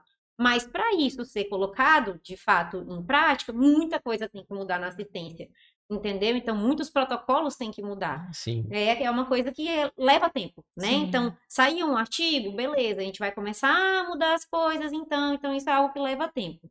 Entendeu? Não é, ai, do dia pra noite vai todo mundo parar de fazer. Você acha que vai ter alguma. é, como é que eu vou te dizer? É uma, é uma evolução assim constante, os partos vão mudando, Vão. vão mudando, vão Vão. Muito, a assistência muda muito. Muito, muito, muito, muito. Então, Uhum. Hoje a gente tem, até um, um- um congresso que tem que o nome é CIA Parto. Então, todo ano tem esse congresso, Uhum. né? Um congresso, congresso internacional. Então, tem vários profissionais da área da obstetrícia, do Brasil, de fora. E aí é onde se junta todo esse conhecimento. E todo ano tem. Então, todo ano muda as práticas, sabe? Legal. Dentro da obstetrícia. Todo ano tem uma coisinha nova pra gente aprender. É, tanto que o ideal é que o tempo inteiro você esteja se atualizando, estudando, vendo os artigos que saem, né? Porque muita coisa muda. É é o que eu te falei, eu fa- eu falo por mim. O jeito que eu aprendi na faculdade já não é mais o jeito que a gente Sim. usa hoje em dia. O jeito que eu aprendi na Exatamente. faculdade não foi o jeito que eu passei para os meus alunos quando eu dei aula. Entendeu? E não quer dizer que o jeito estava errado, é porque naquele Vai tempo evoluindo. não Vai tinha evoluindo. acesso às coisas que a gente tem hoje, entendeu? Então, não tem como a gente culpar, sabe? Eu falo que tem coisa que a gente aprende, por exemplo, é, a fisioterapia, a gente tem modelos de residência, mas são poucos no, no- no país, não é tão bem difundido, igual a medicina tem residência em obstetrícia. Né? Então, são coisas que vão mudando, as pessoas vão estudando de forma diferente, os professores de, de, de, de estágio, os professores de Uhum. monitoria, os professores de residência vão mudando, e Sim. vai passando jeitos diferentes. né? Conhecimento um é uma estrela rolante, você tem que ir caminhando Exatamente. junto com ela, né? Exatamente, as coisas vão evoluindo muito rápido, Uhum. sabe? E parto é uma coisa que hoje as pessoas têm estudado cada vez mais. A gente tem hoje essa- essa- esse movimento maior de parto Uhum. humanizado, né? Sim, Tanto que você busca na internet parto humanizado, hoje já aparece muita coisa. Antigamente não aparecia tanto. sim. Tanto é que o a palavra parto, Uhum. só ela já é muito ranqueada no Google. Tem Sim. muitas e muitas perguntas no Google. Sim, sim. Muitas. É cada coisa. É. gente- É cada Sim. coisa que aparece pra mim, porque a gente segue a hashtag, né? No Sim. Instagram, você segue, aí aparece umas coisas que eu fico, meu Deus. Ai, Jesus, vontade de comentar, mas a gente se. Mas, assim, tem muita coisa, as coisas mudam muito e o fato da gente ter acesso, às- é o que eu falei lá no início, às vezes atrapalha, às vezes facilita. Sim. Eu falo que grávida é uma máfia, o grupo de grávidas. Porque o que, que acontece? Na gestação, a, a paciente, a gestante, por se sentir sozinha, muitas vezes ela busca outras que estão passando pelo mesmo Sim. período para passar junto, sabe? E aí tem um aplicativo que o nome é Baby Center, que tem no, no- que que as grávidas baixam que fica lá semanas da gestação, aí Ah, aparece o sim. bebezinho e tal. E aí tem um negócio ali dentro que é o fórum. Que aí é Hum. aberto. Qualquer um pode botar o que tiver de dúvida, de conhecimento, de nananã. É um Twitter lá. É isso, exatamente. É um Twitter de grávidas. Adorei, adorei. Exatamente isso. É porque eu falo Twitter que Twitter tem muita treta. Muita coisa. E também, isso, e gente, tem cada barraco no grupo, nos fóruns do Baby Center, pelo Uhum. Então, assim, que aí vem um, não, mas eu não sei quem me falou que não é desse jeito, mas a minha mãe falou que pra Paris, sabe? Tem essas, As essas, trocas de informações. essas informações perturbadoras ali, né? Então, é, quando você se baseia só naquilo ali, não, não tem como, entendeu? Cada um tem uma experiência ali. Tem coisa que umas falam que é de um jeito, aí a outra fala que é de outra. Aí se, se você vai lá e fala como profissional, não, mas o profissional tal me falou que é de... É complicado, sabe? É- A internet nesse meio, assim, vira meio terra de ninguém, sabe? Aham. Então, a gente tem que ter esse cuidado. E é uma coisa até que eu falo para as pacientes quando elas chegam no consultório, uma das perguntas que eu faço na avaliação é essa. Tá lendo sobre o parto? Aí se a paciente fala, tô, eu falo, aonde? Em que lugar que você tá vendo essas informações?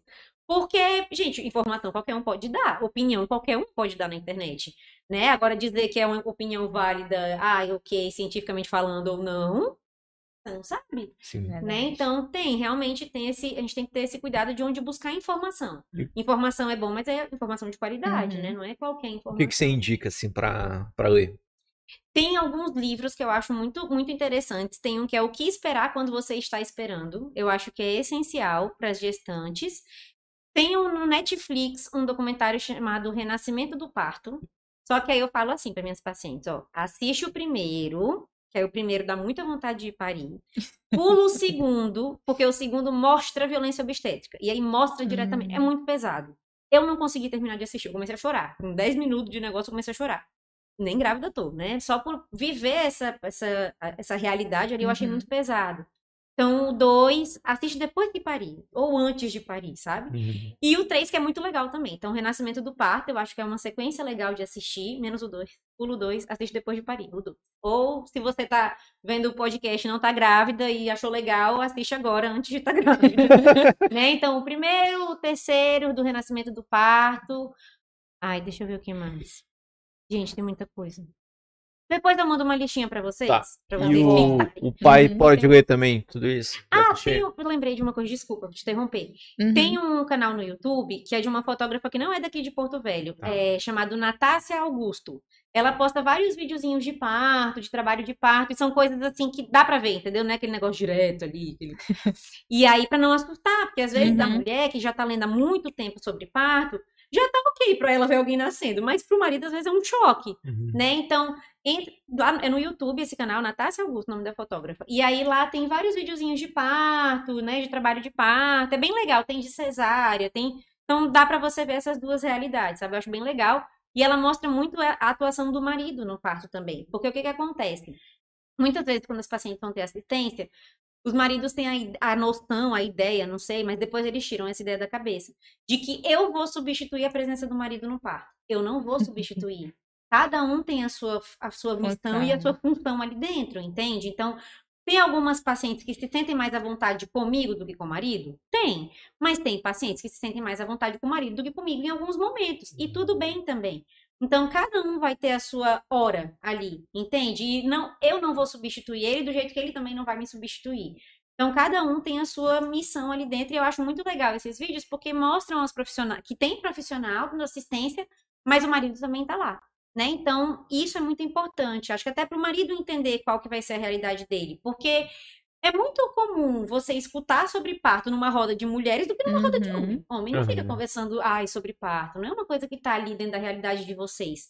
Né? Então, é legal para ir entendendo um pouco mais. Eu acho muito legal quando as pacientes, quando os maridos também se envolvem nesse período gestacional, sabe? Então, a paciente está vendo ali, a gestante está vendo alguma coisa e encaminha para o marido e o marido lê. Eu acho isso muito legal. Eu acho os mais fácil eu fazer isso com a minha esposa. Acontece, acontece. Né? Então, assim, eu acho muito legal quando os dois participam. Porque tudo bem, ok, ela está gestando, mas você também faz parte. Sim. Entendeu? De entender o que está acontecendo. Eu acho isso muito legal. Uhum. Lembrei de outro livro, no meio do caminho conversando. É A Maternidade. Ele é um livro muito legal para ler pensando no pós-parto. Então, ele é muito legal, muito bom. Então, é, é ir entendendo, é ir estudando, sabe? Parto a gente estuda, maternidade a gente estuda, como criar filho a gente estuda. A gente estuda tanta coisa, né? A gente Sim. estuda marketing, a gente estuda Sim. finanças, Aham. tanta coisa, e parto também tem que ser estudado. Sabe? Tem muita gente que fala assim, mas pra quê? Eu, no meu tempo, eu não estudei. Ok, mas era a sua realidade. Naquele momento, a gente não tinha tanto acesso quanto a gente tem hoje. Né? Então, é importante estudar. É importante estudar sobre a amamentação, é importante estudar sobre o parto, é importante estudar sobre a gestação. Não é porque você vai se auto, ai, vou fazer em mim. Não, mas é para a pessoa ter conhecimento mesmo do que vai acontecer. Acho que isso é muito importante. Doutora, é, hoje com você, quem é que trabalha com você? Só você e sua Só esposa? eu e meu esposo, no momento. Somos só nós dois. A gente dá esse, esse cuidado ali de forma in- integrativa, Integra- né? Então, Uhum. o meu marido, ele fica lá junto comigo, ele trabalha, ele fica ali na recepção, na parte administrativa, Uhum. tudo.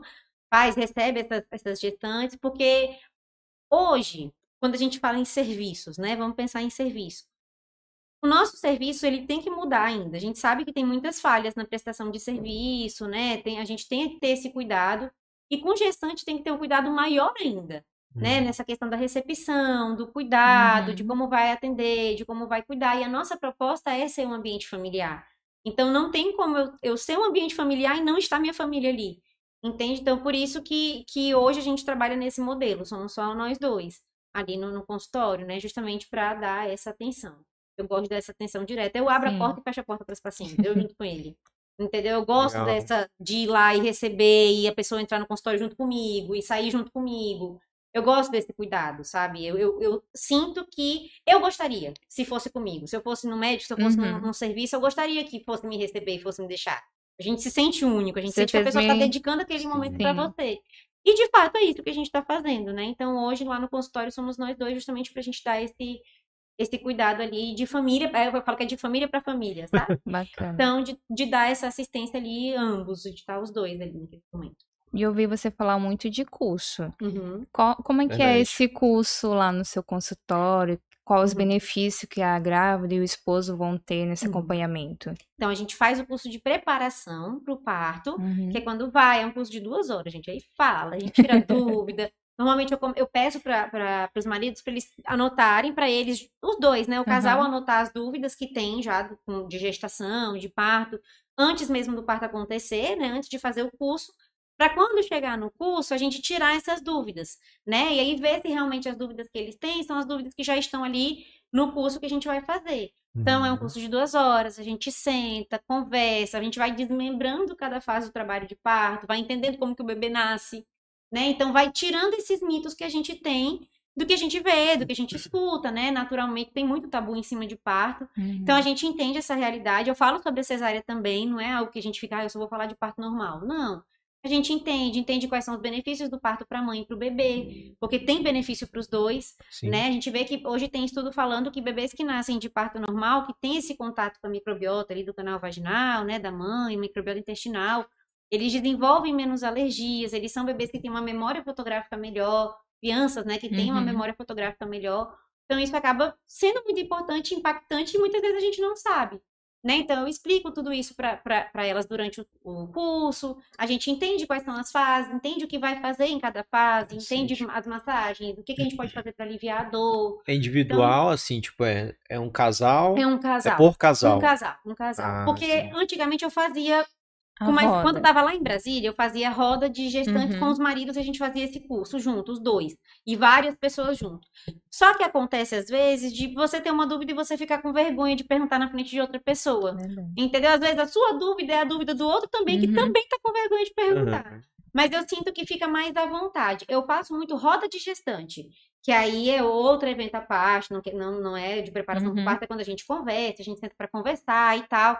Aí é mais tranquilo, sabe? Não é uma coisa tipo um curso mesmo, né? É algo mais. mais. Ai, como é que é a palavra? Fugiu. Mais informal. Mais informal, isso, obrigada. Mais informal. O curso já é algo que também é informal, porque eu, eu gosto de ir Uhum. conversando, mas eu deixo mais pro casal, porque para ter essa, essa Mais liberdade, liberdade de mais à vontade de perguntar. Exatamente, ficar mais à Uhum, vontade para perguntar e tirar dúvida, né? E porque também é muito individual, né? Querendo ou não, cada um tem uma visão de parto. Às vezes a gente Sim. bota todo mundo junto, tá é tão legal.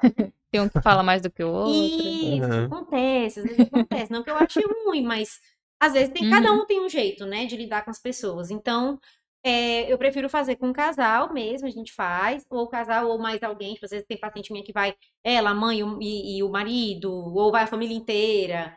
Né? Então, eu já tive um, um parto que eu acompanhei que toda a família participou de tudo. Foi muito legal.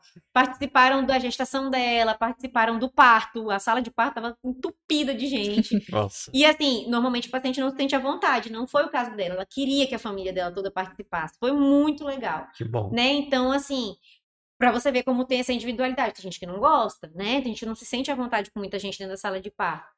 Então, a gente faz esse curso justamente para entender tudo que vai acontecer ali no trabalho de parto, né? As fases, tudo bonitinho. Eu faço o curso de amamentação também, então, Que é pra muito gente entender essa parte teórica. e eu ainda falo para as gestantes assim, eu falei, ó, você tá vendo a teoria?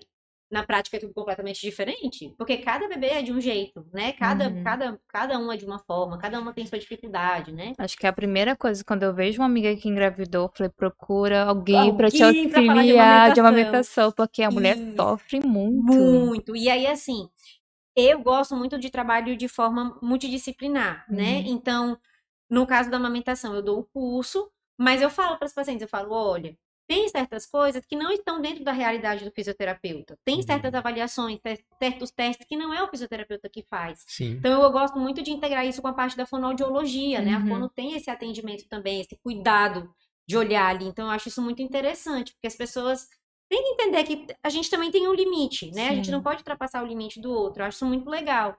E aí, é, o curso de amamentação, a gente faz o plano de parto, que é onde a gente coloca todos os desejos daquela família para o trabalho de parto. E aí, normalmente, eu faço esse plano depois do curso. Porque também não tem como, né? E aí tem outras coisinhas que daí, né, quiser saber, é só ir lá. e tem outras coisas que, né, só ir lá no consultório que vai saber. Então, esse, esse cuidado no, no acompanhamento de parto eu acho que é muito importante. Né? Você está ali em várias fases, porque não adianta eu chegar só no parto. Uhum. A família tem que se sentir segura para ter minha presença ali, né? Não adianta só eu chegar e só a gestante se sentir segura Sim. comigo, né? Então, é importante que toda a família conheça, entenda o que vai acontecer. E aí todo mundo vai ter segurança ali naquele momento. Hein, você se lembra qual foi a primeira paciente sua? Lembro. Ah, eu, le- eu lembro o primeiro parto que eu acompanhei. Lembro, é eu sou muito foi? amiga dela. Muito... Ela eu posso falar, porque ela, ela eu sei que Aham. ficaria tranquila de eu falar, porque ela é minha amiga, tá? Além Aham. disso, ela é minha amiga. Foi o Joaquim, foi o primeiro bebê que eu vi nascer. Foi muito emocionante. Ela é, quase que nasce em casa esse bebê, mas foi porque ela não queria ir pro hospital. ela não, não quero, não quero, não quero. Vai que eu não tô em trabalho de parto. Eu falei, mulher, pelo amor de Deus, vai nascer. Aí ela, não, não vai, eu não tô em trabalho de parto. Eu falei, tá, pode ter certeza que você tá. E aí foi tudo muito rápido também. E eu era, eu falo pra ela, eu falo, tu tem que engravidar de novo, pra eu te acompanhar de novo, porque é outra realidade hoje, né? Então, muita coisa eu aprendi, ela é muito minha amiga, eu aprendi muita coisa com ela também, ela me passou muita coisa, me falou da experiência dela. Foi o primeiro relato de parto que eu estava presente. Foi muito legal. que eu vi, porque a gente vê muito relato de parto, foi muito legal ela falar, né, da visão dela, da fisioterapia. Ela já chegou na reta final, então ela não sabia que fisioterapeuta podia acompanhar parto. E aí ela me conheceu, a gente ficou muito amiga, né? Rompeu essa barreira só de paciente. Ela, eu, eu- eu estava lá presente, Uhum. né, no parto. Foi, um, do- foi o primeiro, foi o do Joaquim, a chegada do Joaquim. Foi lindo, muito emocionante. Chorei horrores. Tem foto minha chorando só, porque o primeiro, né, é muito emocionante. Uhum. Uma coisa na faculdade, que você tá ali, mas tem várias pessoas em volta. Outra coisa é quando é você sozinho, né? Vários então é muito sentimentos emocionante. ali, é muito, né? nossa, é muito, muito É emocionante. ter sido inesquecível pra você, né? Ah, nossa, com certeza, gente. Foi, foi, foi. É o que eu falo, assim, todos impactam de alguma forma, né? Não tem jeito, mas foi o primeiro. Então, acho que foi ali o pontapé inicial. Você se sentiu insegura porque, assim, por ter sido o primeiro e por ter não ter tido ainda um filho? Você se sentiu insegura? Não, eu acho que foi aquela sensação de experiência nova, aquele, meu Deus, sabe quando a gente compra um, um- um brinquedo novo e a gente Uhum. quer muito usar? Então, acho que foi essa sensação de, nossa, é uma coisa nova, eu estou indo fazer algo diferente. É, que eu já fiz, mas dentro da faculdade, com Uhum. outras pessoas, eu não estava ali sozinha, né? Então, aquela empolgação. E eu tinha essa ideia de achar que, ah, porque como eu não tive filho ainda, eu não consigo entender. Mas eu me dedico muito a estudar isso. Eu converso muito com as minhas pacientes hoje no consultório sobre criação de filho, depois no Uhum. pós-parto, quando elas voltam no pós-parto. E eu não tenho filho. Então é por essa questão de ir lendo e me informando e tendo esse contato com, com elas, né, que acaba me deixando mais tranquila para abordar essas coisas. Eu acho que, lógico, que eu acho que quando o dia que eu tiver filho, vai, vou mudar completamente também, sabe? Vai ser outra experiência também para acrescentar ali. Mas eu não acho que eu preciso necessariamente disso para dar uma boa assistência, sabe? Eu acho que Uhum. eu gosto muito do feedback das minhas, das minhas gestantes. Então, depois que passa, eu gosto muito de conversar, entender com elas o que, que elas acharam, o que, que podia ser melhor, o que, né? Eu, eu gosto dessa interação. Acho que ninguém é 100% perfeito, Uhum. né? Então, eu gosto dessa interação, desse feedback dela me falar o que, que ela achou, o que, que ela gostou, o que, que podia ser melhor, né? Pra, pra sempre ir melhorando mesmo. Eu acho que. Por isso que eu falo que a minha assistência de quando eu comecei é outra perto de agora. Porque cada vez que vai tendo um parto, cada vez que eu vou acompanhando uma paciente, eu vou aprendendo uma coisa nova. Eu aprendo muito com elas Uhum. né? Então, a- a- a- a- o impacto de cada uma, como que vai ser, como cada uma tem sua reação à dor, cada uma é de um jeito, né? Cada parto é de um jeito. Eu já tive paciente que eu acompanhei no primeiro parto e no segundo, e no terceiro, e foi diferente em cada um, e é a mesma pessoa. Entende? Então, acho que cada vez, cada parto eu vou aprendendo uma coisa diferente, e acrescentando isso nos atendimentos, né? É Uhum. feito, o tempo é feito pra, pra gente crescer. Eu fui para Brasília, morei em Brasília. Lá eu aprendi outra realidade de obstetrícia. Eu trouxe essa outra realidade para cá. Por isso que eu falo que as coisas vão mudando conforme que a gente vai vivendo, né? Eu morei um tempo em Brasília e lá eu vi uma outra realidade de obstetrícia, diferente da que a gente tem aqui. E aí tentei trazer ela para cá, entendeu? Então, Uhum. tentei não, estou trazendo, né?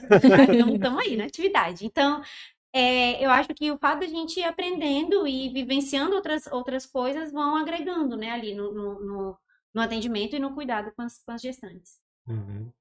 Você falou algo interessante que lá no começo, Uhum, que as grávidas elas se sentem sozinhas, né? uhum. E tem algum momento que a Mari se sente sozinha? Porque você Caramba, se pergunta. doa tanto para Rapaz. outras pessoas. E aí eu queria saber também de você.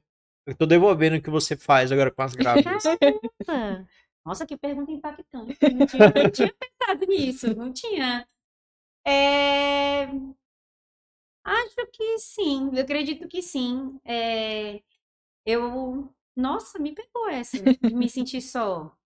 Eu acho que eu fico, eu fico meio, meio tristinha quando tem parto, né? Eu fico meio, meu Deus, Hum. estou sem fazer nada.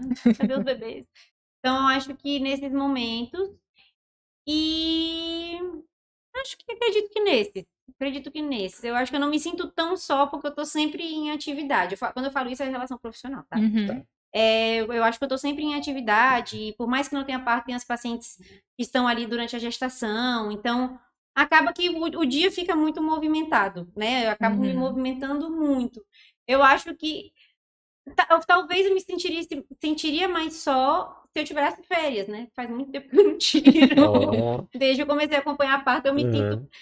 eu me sinto, não é na obrigação, mas é porque eu acho que eu entendo que esse é, o- é o meu, meu propósito de vida, Uhum. sabe? Então eu não consigo, ah não, vou tirar férias tanto. Teve uma vez que eu falei isso pro meu marido, falei, não, a gente vai tirar férias no mês tal. Aí chegou uma paciente, porque ela, o- a data prevista dela era nesse mês. Aí eu fiquei, putz, mas não vai ser. Porque eu fico naquela de, poxa, mas não- se não for eu, quem vai ser, entendeu? Não é que a gente não, que não tenha outros profissionais. Uhum. Tem profissionais aqui que fazem, que fazem um acompanhamento e tal. Mas cada profissional tem o seu jeito. Sim. Então não vai ser eu que vou estar ali. Então, acho que eu acabo. Não é questão de me sentir só. Eu acho que o que, mais acontece é essa cobrança interna de não dar tempo só pra mim, porque eu quero dar essa assistência. Porque eu entendo que esse é meu propósito, sabe? Uhum. Eu entendo que isso é o que eu faço de melhor. Então, eu não quero deixar de fazer. Você se diria é, obcecada pelo que tu faz? Ai, acho que sim. acredito que sim. Sim. Porque é o meu, meu norte. Eu, eu vivo isso. De Uhum. fato, eu vivo isso. Eu lembro que uma vez eu estava no consultório, nesses momentos de abre porta, sai uma paciente, entra outra. E aí a gente estava conversando, e aí uma paciente minha estava conversando com meu marido, né, na recepção e tal, e falando. Aí ela virou e falou assim: Nossa, e eu abri a porta justamente nessa hora, quando eu estava Aham. saindo para levar outra gestante e receber ela. E aí ela virou para ele e falou assim: Nossa, quando que a Mariana relaxa? Tipo assim, fica tranquila, 100%, sem pensar no trabalho. Aí ele olhou assim pra ela, ele olhou pra mim na porta, ele olhou pra ela de novo e falou assim: Cara, nunca. E de fato nunca, porque é o que eu falei, parto não tem hora pra começar Uhum. nem pra acabar. Então eu sempre tô à disposição, meu celular tá sempre ligado. É, é, Eu, acho que tava, tava conversando com meu marido que teve uma vez que a gente queria muito ir tomar café, é, sair pra tomar aquele café colonial, Sim. e aí em alguns lugares não pega o celular, né? Uhum. E aí eu virei, tava conversando com essa minha paciente na recepção, ela era próxima a TBB. E aí eu falei pra ela, falei, nossa, eu tô com muita vontade de tomar o café, só que eu não vou porque lá o celular não pega. Aí, ela, aí o meu marido ainda virou pra ela e falou assim, tu não quer ir? Não, vamos combinar pra gente ir, porque aí se tu entrar em trabalho de parto, tu vai- o celular da Marina não precisa estar funcionando, tu vai estar lá, entendeu? Então tá tudo certo. Então, hoje o nosso, a nossa vida, e quando eu falo a nossa, é a minha e do Uhum. meu marido também, gira em torno disso, porque é uma situação que não tem como a gente controlar, né? Parto a gente não tem controle. E eu acho isso muito legal, porque entra na minha parte de personalidade também. Eu gosto um pouco de controlar as coisas. E, Sim. e parto é um momento que a gente não controla, não tem como a gente controlar. Eu acho que eu gosto dessa, desse, dessa, Adrenalina. desse né? fato de não ter uma previsão. Entendeu? Uhum. Você, não, você não tem uma previsão. Não teve o parto prematuro, era um bebê Sim. prematuro. Uhum. Então não tem como a gente saber de fato como que vai ser, quando que vai ser. Eu acho que isso é uma coisa que me impulsiona a continuar trabalhando nessa área. Sabe? Além do amor realmente de Uhum. ter ali por essa profissão, é, eu acho que isso me impulsiona. E me impulsiona quando as pacientes me dão esse feedback. Sabe? Eu acho isso muito legal. Porque uma coisa é você sentir que você tá fazendo aquilo ali porque você ama. Eu acho que nada é mais gratificante do que a, a pessoa para quem você tá fazendo aquilo ali te falar isso de volta.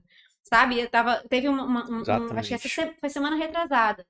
Uma paciente minha me falou isso. Eu tava conversando com ela e eu falei assim: Nossa, eu acho muito legal quando o paciente chega pela primeira vez e fala que se sente segura comigo. Já é uma paciente que tá fazendo fitoterapia comigo há mais tempo, então a gente já tem essa liberdade para Uhum. conversar. E aí eu falei isso pra ela, eu falei, eu acho isso muito legal. Eu não sei o que que é que passa tanto essa segurança pra Uhum. vocês. Aí ela falou assim, Mari, não é só você saber, é o jeito que você, Você fala. Entendeu? Dá pra gente ver aquele brilho no olhar quando você fala aquilo Uhum. ali, sabe? Porque é diferente. Eu acho que não tô dizendo que ah, outros profissionais não têm esse brilho no olhar. Não é isso. Mas eu acho que o fato de você, de, de eu viver isso, né? Eu vivo isso, eu vivo a obstetrícia. Eu acho que o fato disso estar ali traz mais segurança para a paciente e faz ela ver o que eu realmente sinto, né? Eu acho Exatamente. que isso é muito importante. Eu acho que nada é mais gratificante. É o que eu falei lá no início. Logicamente, a gente tem que pagar as contas, né? A gente precisa de Uhum. dinheiro. Uhum. Mas é, é uma consequência de um trabalho bem feito. E quando você tem esse feedback, eu acho que isso é muito legal. Sabe, uma coisa é eu sentir que eu estou fazendo o meu melhor, mas quando você tem esse feedback da, da pessoa, é, nossa, é completamente Uhum. diferente. Eu passei, fiquei uma semana assim, meu Deus, estou muito feliz. Sabe, porque você trazer isso é muito importante. Eu acho que faz toda a diferença e é muito grati- gratificante, né? Show. Teve algum parto que você se emocionou? Ou todos Em você se todos. emocionou? Todos eu me emociono, eu choro muito em todos. É, eu, eu, ai, todos, todos eu me emocionei muito, mas teve um em particular que foi de uma paciente minha que eu me emocionei não só pelo parto, mas pela reação dela e do marido, sabe? Então, ela me, a primeira vez que ela chegou no consultório, ela falou pra mim que ela não acreditava que ela tinha capacidade de parir. Ela achava que ela era muito fraca pra dor. Ela falou assim, Uhum. Maria, eu sou muito mole. Ela falou isso. Eu sou muito mole, eu quero vivenciar, mas eu sou muito mole pra dor. Ela falou exatamente isso, eu me lembro assim. E aí foi um parto muito rápido. Não deu tempo nem do médico do plantão chegar na sala de parto. A gente estava no hospital pra você ver, né? Eu estava dentro do hospital. Não deu tempo do médico do plantão entrar na sala de parto. Quem deu assistência pra gente foi o pessoal que estava ali, as enfermeiras que estavam ali, né? As técnicas de enfermagem que estavam ali, que deram essa assistência quando a neném nasceu, quando a neném saiu de fato. E aí, é, eu acho que foi muito emocionante. Todos é muito emocionante por causa disso, porque é muito legal ver a mulher vendo que ela conseguiu, sabe? Eu não muito porque ela tinha falado isso. Ela, eu não acredito na minha capacidade de parir. E aí ela pariu, sabe? Assim, de uma forma linda, foi muito lindo, foi tudo muito rápido, muito emocionante. E a reação dela, tem até uma foto desse parto, acho que eu tenho no meu Instagram, bem antiga. Ela tá dentro da banheira e tá ela abraçada na neném assim, na banheira, e o marido dela e os três chorando muito. Dá pra ver na foto que eles estão chorando. E eu, eu, me, eu, gente, eu chorava horrores. Eles começavam a falar e começavam a chorar, daí eu chorava junto. Aí eu parava de chorar, eles falavam de novo, eu começava a chorar de novo. Então eu acho que pela reação deles, sabe? Acho que foi a primeira que me falou assim, eu não consigo e conseguiu, sabe? Então acho que me impactou também. Acho que esse foi o que eu mais chorei. Não que eu não choro em todos, eu choro em todos, mas esse foi o que eu mais chorei de fato. Porque de não, da pessoa não acreditar, a gente Que é Nós mulheres temos pressão, muito né? isso, de não acreditar na nossa capacidade. A gente foi com o tempo perdendo a, a, a, a, a coragem, o, o- a gente deixa o medo nos, nos levar de, de achar que a gente não é capaz.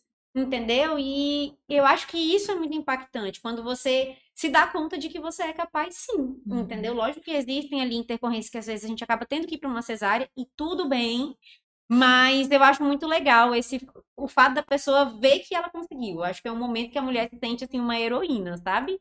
E acho isso muito bonito. Acho que não tem nada que me emocione mais. Acho que por isso eu continuo acompanhando o né? Continuo trabalhando com isso. É cansativo, mas é muito Uhum. gratificante. Acho que não tem outra coisa que eu faria, entendeu? Não consigo pensar em outra É, eu tenho, algum, tem alguns comentários aqui, tá? Posso ler ele rapidinho? Pode. É, Maria de Moraes. coisa. Melhor fisio- fisioterapeuta de Rondônia. Meu processo de gestar tem sido muito mais fácil com seu apoio. Profissional excelente. Ai, que lindo, obrigada. Gabriela, Paf- acho que é Pafume. Papume. É, Mari, já pode ficar tranquilo. Acabamos, acabamos a mala da maternidade agorinha. Eita! É que eu já mandei pra ela, é que eu mando para as minhas pacientes uns personalizadinhos, né? As pacientes Aham. que eu vou acompanhar na gestação. Um deles é os itens para colocar na mala de maternidade, tanto da, da, da gestante, da Uhum. bebê e do pai, né? Do marido. Então eu boto tudo, boto, mando um personalizadinho com o tema que a pessoa escolheu pra decoração, né? Da Uhum. neném, eu boto tudinho. É muito legal, eu adoro fazer essas coisas, gente. Adoro esses frufrus. O meu vai ser Dome de Ferro, meu. Beleza, tá anotado. Chega a vida. Aí ela chega e fala, não, vai ser de Friends, porque eu já vi que ela gosta. É. É, o Tudo Podcast, Tudo Podcast, obrigado por acompanhar a gente, tá? É um outro podcast aqui da cidade. Ele falou que o tema é sensacional. Ahn, ele mandou uma pergunta. Você acha que o parto normal vai ficar extinto? Não. Eu acho que é o contrário. Uhum. É, eu acho que a gente teve um boom de cesárea, como eu falei pra vocês, né? Ali no- do- nos anos 90, 2000, a gente teve um boom de cesárea. Mas eu vejo hoje muitas mulheres voltando a buscar essa ideia do parto normal, essa, essa experiência, né? Viver Uhum. essa experiência. Eu acho que não. Eu acho que o que falta é mais assistência ao parto normal. É mais pessoas engajadas em dar esse suporte para o parto normal. Sabe? Eu acho que a gente precisa crescer ainda mais e fomentar isso ainda mais do parto normal. É, mas acho, que- acredito que não. Hoje eu vejo muitas mulheres buscando mais do que eu posso até falar isso de 2018 para cá. Eu vejo que Uhum. na época que eu comecei para hoje tem muitas mulheres buscando mais o parto Uhum. normal. E as mulheres hoje estão se cuidando mais. Se Exatamente. preparando antes de engravidar. Exato. A gente tem hoje muito essa visão da prevenção. Uhum. Eu acho isso super legal. Assim, eu vejo que hoje tem muitos médicos estudando essa parte também de prevenção. Uhum. E o que a gente vê é que, na- que mudou muito é que as mulheres elas estão tendo filhos mais tarde, porque a Sim. qualidade de vida hoje está melhor. E as mulheres hoje de 30 anos não são as mesmas mulheres de 30 anos, Não. de 20 anos atrás. Entendeu? Então, assim, hoje a qualidade de vida é diferente, a Sim. gente Sim. tem mais meios para ter qualidade de vida Uhum. né? Então, a gente vê que essa realidade tem mudado muito. Antigamente, eu falo isso por mim. Quando eu fui nascer, porque minha mãe me conta, quando eu fui nascer, a minha mãe queria muito ter parto normal, porque ela viu a minha avó tendo parto normal, eu nasci no boom das cesáreas. É, minha mãe viu a minha avó tendo parto normal, todos os filhos nascendo normal, com parteira e tudo, mas então a realidade da minha mãe era ter parto normal. Quando ela chegou na médica, minha mãe, eu nasci com 36, a minha mãe tinha 36 anos. Falaram pra ela que era uma gestação de alto risco, que ela não podia ter normal, porque ela era muito velha para ter parto normal Uhum. e que tinha que ter o centro cirúrgico fechado, e pediatra, e cardiologista, e um monte de gente para acompanhar o parto. E aí minha mãe, tá, né? Tipo, ela não se sentiu muito à Uhum. vontade, mas, poxa, a médica tá falando, então tudo bem, né? E aí ela, tá, então tá bom, vamos marcar a cesárea. Marcou a cesárea pro dia 3 de dezembro. E aí ela entrou em trabalho de parto e eu nasci dia 12 de novembro. Então, leve adiantado. né? E ela chegou no hospital parindo. Literalmente parindo. Eu estava saindo quando ela chegou no hospital. Então não tinha como ela ir para uma cesárea de jeito nenhum. E aí ela fala isso hoje, ela tá vendo? Não me disseram que eu era muito velha? Eu tive. Então, por que, que eu ia para uma cesárea? Eu tive, entendeu? Então, é, a gente vê que existiam muitas indicações que não eram indicações. Sim. E hoje a gente vê que as pessoas estão estudando mais, se informando mais, tendo mais conhecimento, tendo uma qualidade de vida melhor. Uhum. E isso acaba impactando também no, na obstetrícia. Acaba E eles também, as pessoas cenário. hoje também não estão indo só pela opinião do primeiro médico, que fala, É. não, é só cesárea. Isso. E a mulher que realmente quer passar por essa experiência procura estudar profissionais que, que hoje estão mais voltados para esse parto humanizado Sim, e sim. que dão todo o apoio. Sim, eu vejo muito. Eu tenho um paciente no consultório que chegou e falou: falou, Mari, antes mesmo de parir, eu já sabia quem era a minha equipe. Eu já estava pesquisando no Instagram, eu já Uhum. estava me informando, eu já te acompanhava. E eu, eu, eu reconheço as carinhas do meu Instagram. Eu falo que ninguém pode mudar a foto do perfil, porque eu reconheço pela foto do perfil, entendeu? Então não pode mudar muito, não, porque senão eu me perco. Mas eu vejo assim que tem paciente que chega, que eu já vi no meu Instagram há muito tempo, assim, ah, Uhum. curtindo, comentando e tal.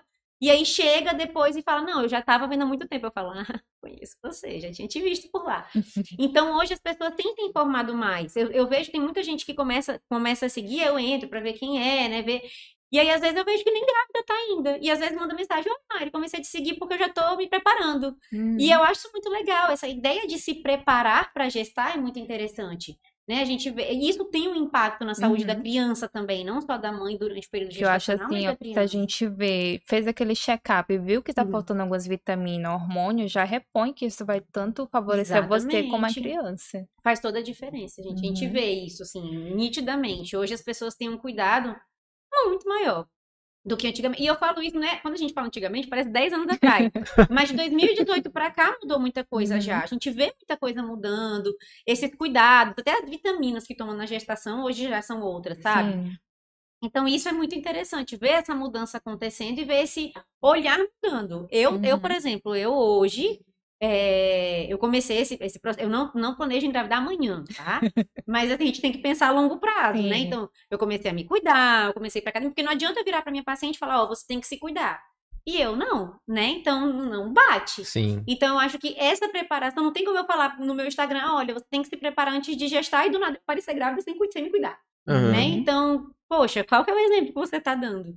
Né? Então, acho que isso, querendo ou não, traz muito Viver impacto. na pele que você fala, né? Exatamente. Não tem como eu virar e falar, ai, olha, é legal isso aqui. E aí eu vou lá e não faço. Eu até, até Exatamente. me perguntaram no Instagram, naquelas essas caixinhas de perguntas, falaram assim, Sim. Mari, você gosta de malhar? Eu falei, não, eu não gosto. Eu malho porque eu tenho que malhar, porque eu, eu gosto do Ah. resultado. Mas não, porque. Mas como é que eu vou falar pra paciente que ela tem que malhar na gestação e eu não, não, não faço nada? Né? Então, Exatamente. como é que a gente vai comprovar benefício? Como é que você vai Uhum. dizer que é bom? Você, você tem que estar aí também, você tem que vivenciar.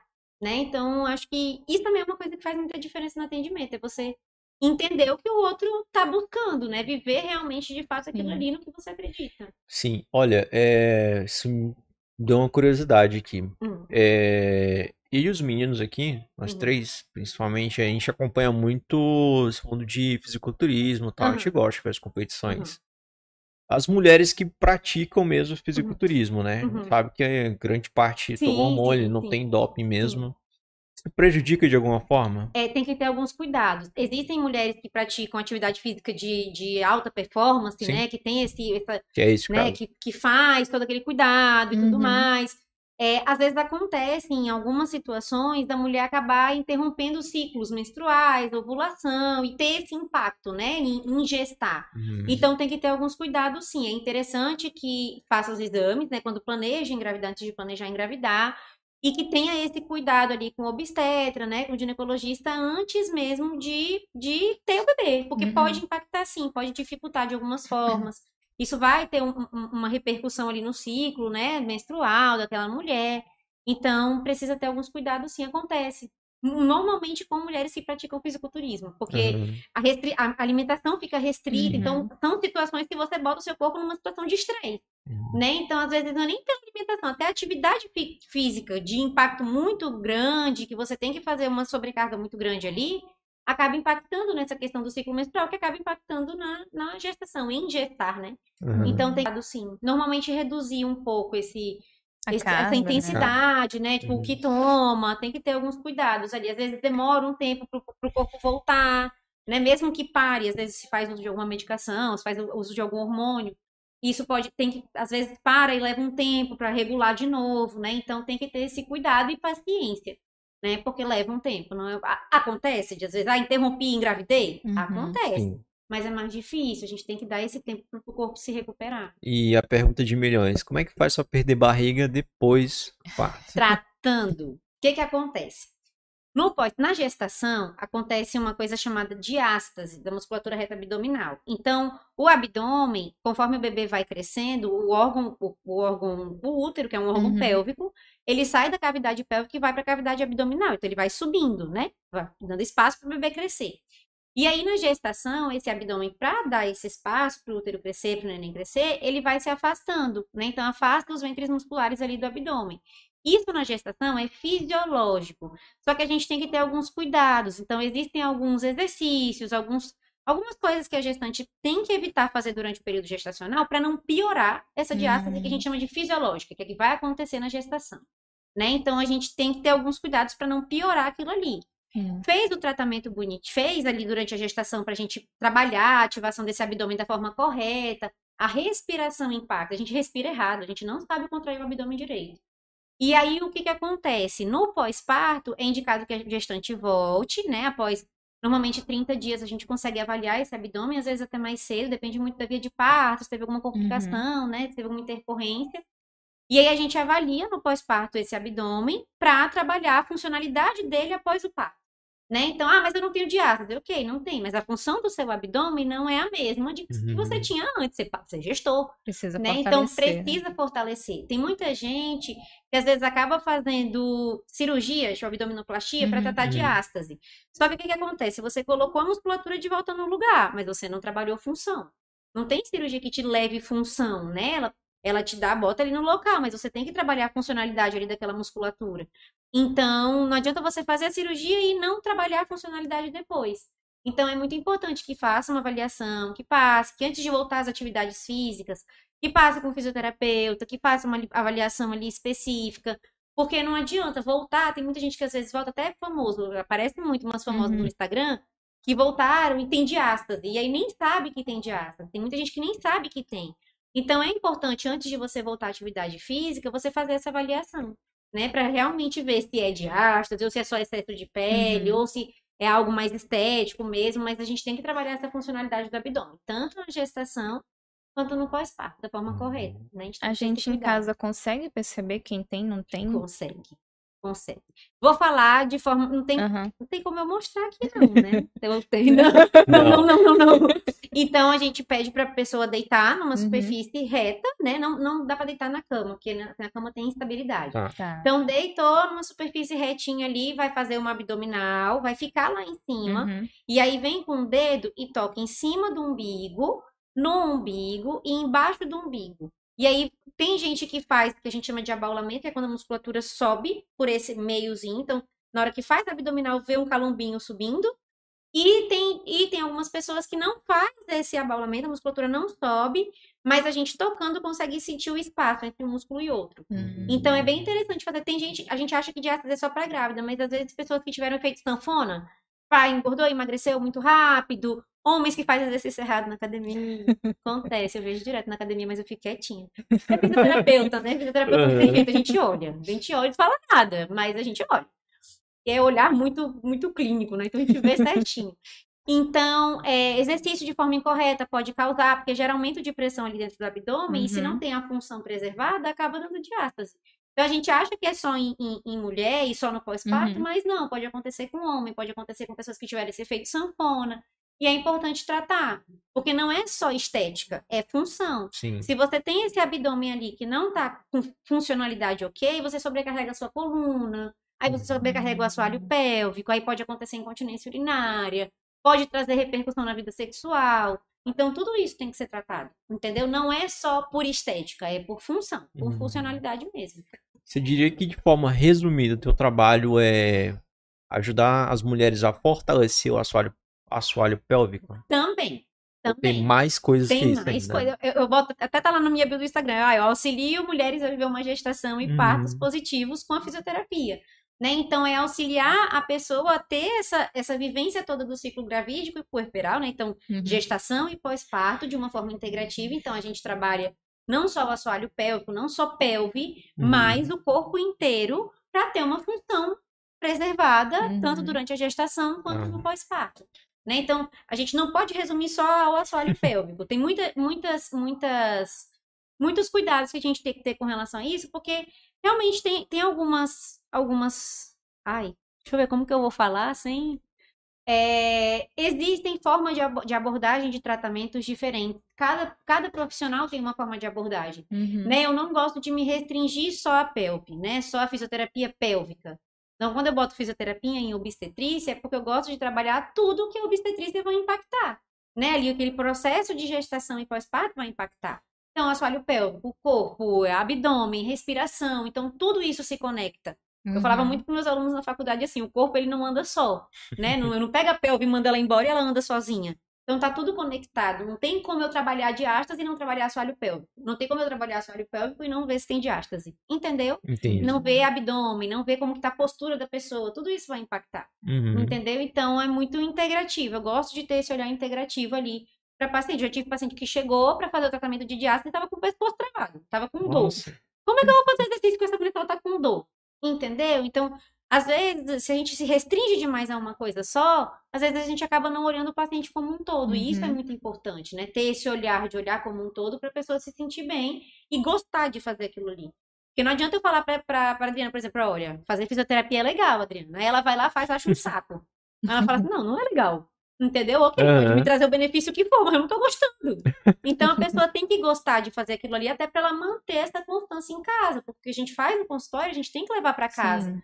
Então não adianta ela fazer lá duas vezes na semana fisioterapia comigo e achar um saco e não fazer em casa. Daí não me adianta em nada. O tratamento tem que continuar. Né? É uma constante. Então, acho que isso é muito importante. A pessoa se identificar mesmo com aquilo ali que ela está fazendo e se identificar com o profissional que ela buscou esse cuidado.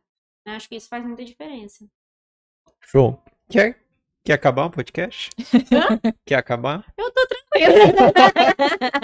tô tranquila, gente. Vocês que mandam aí. Se tiver mais alguma dúvida. Qual o nome do seu esposo? Iago.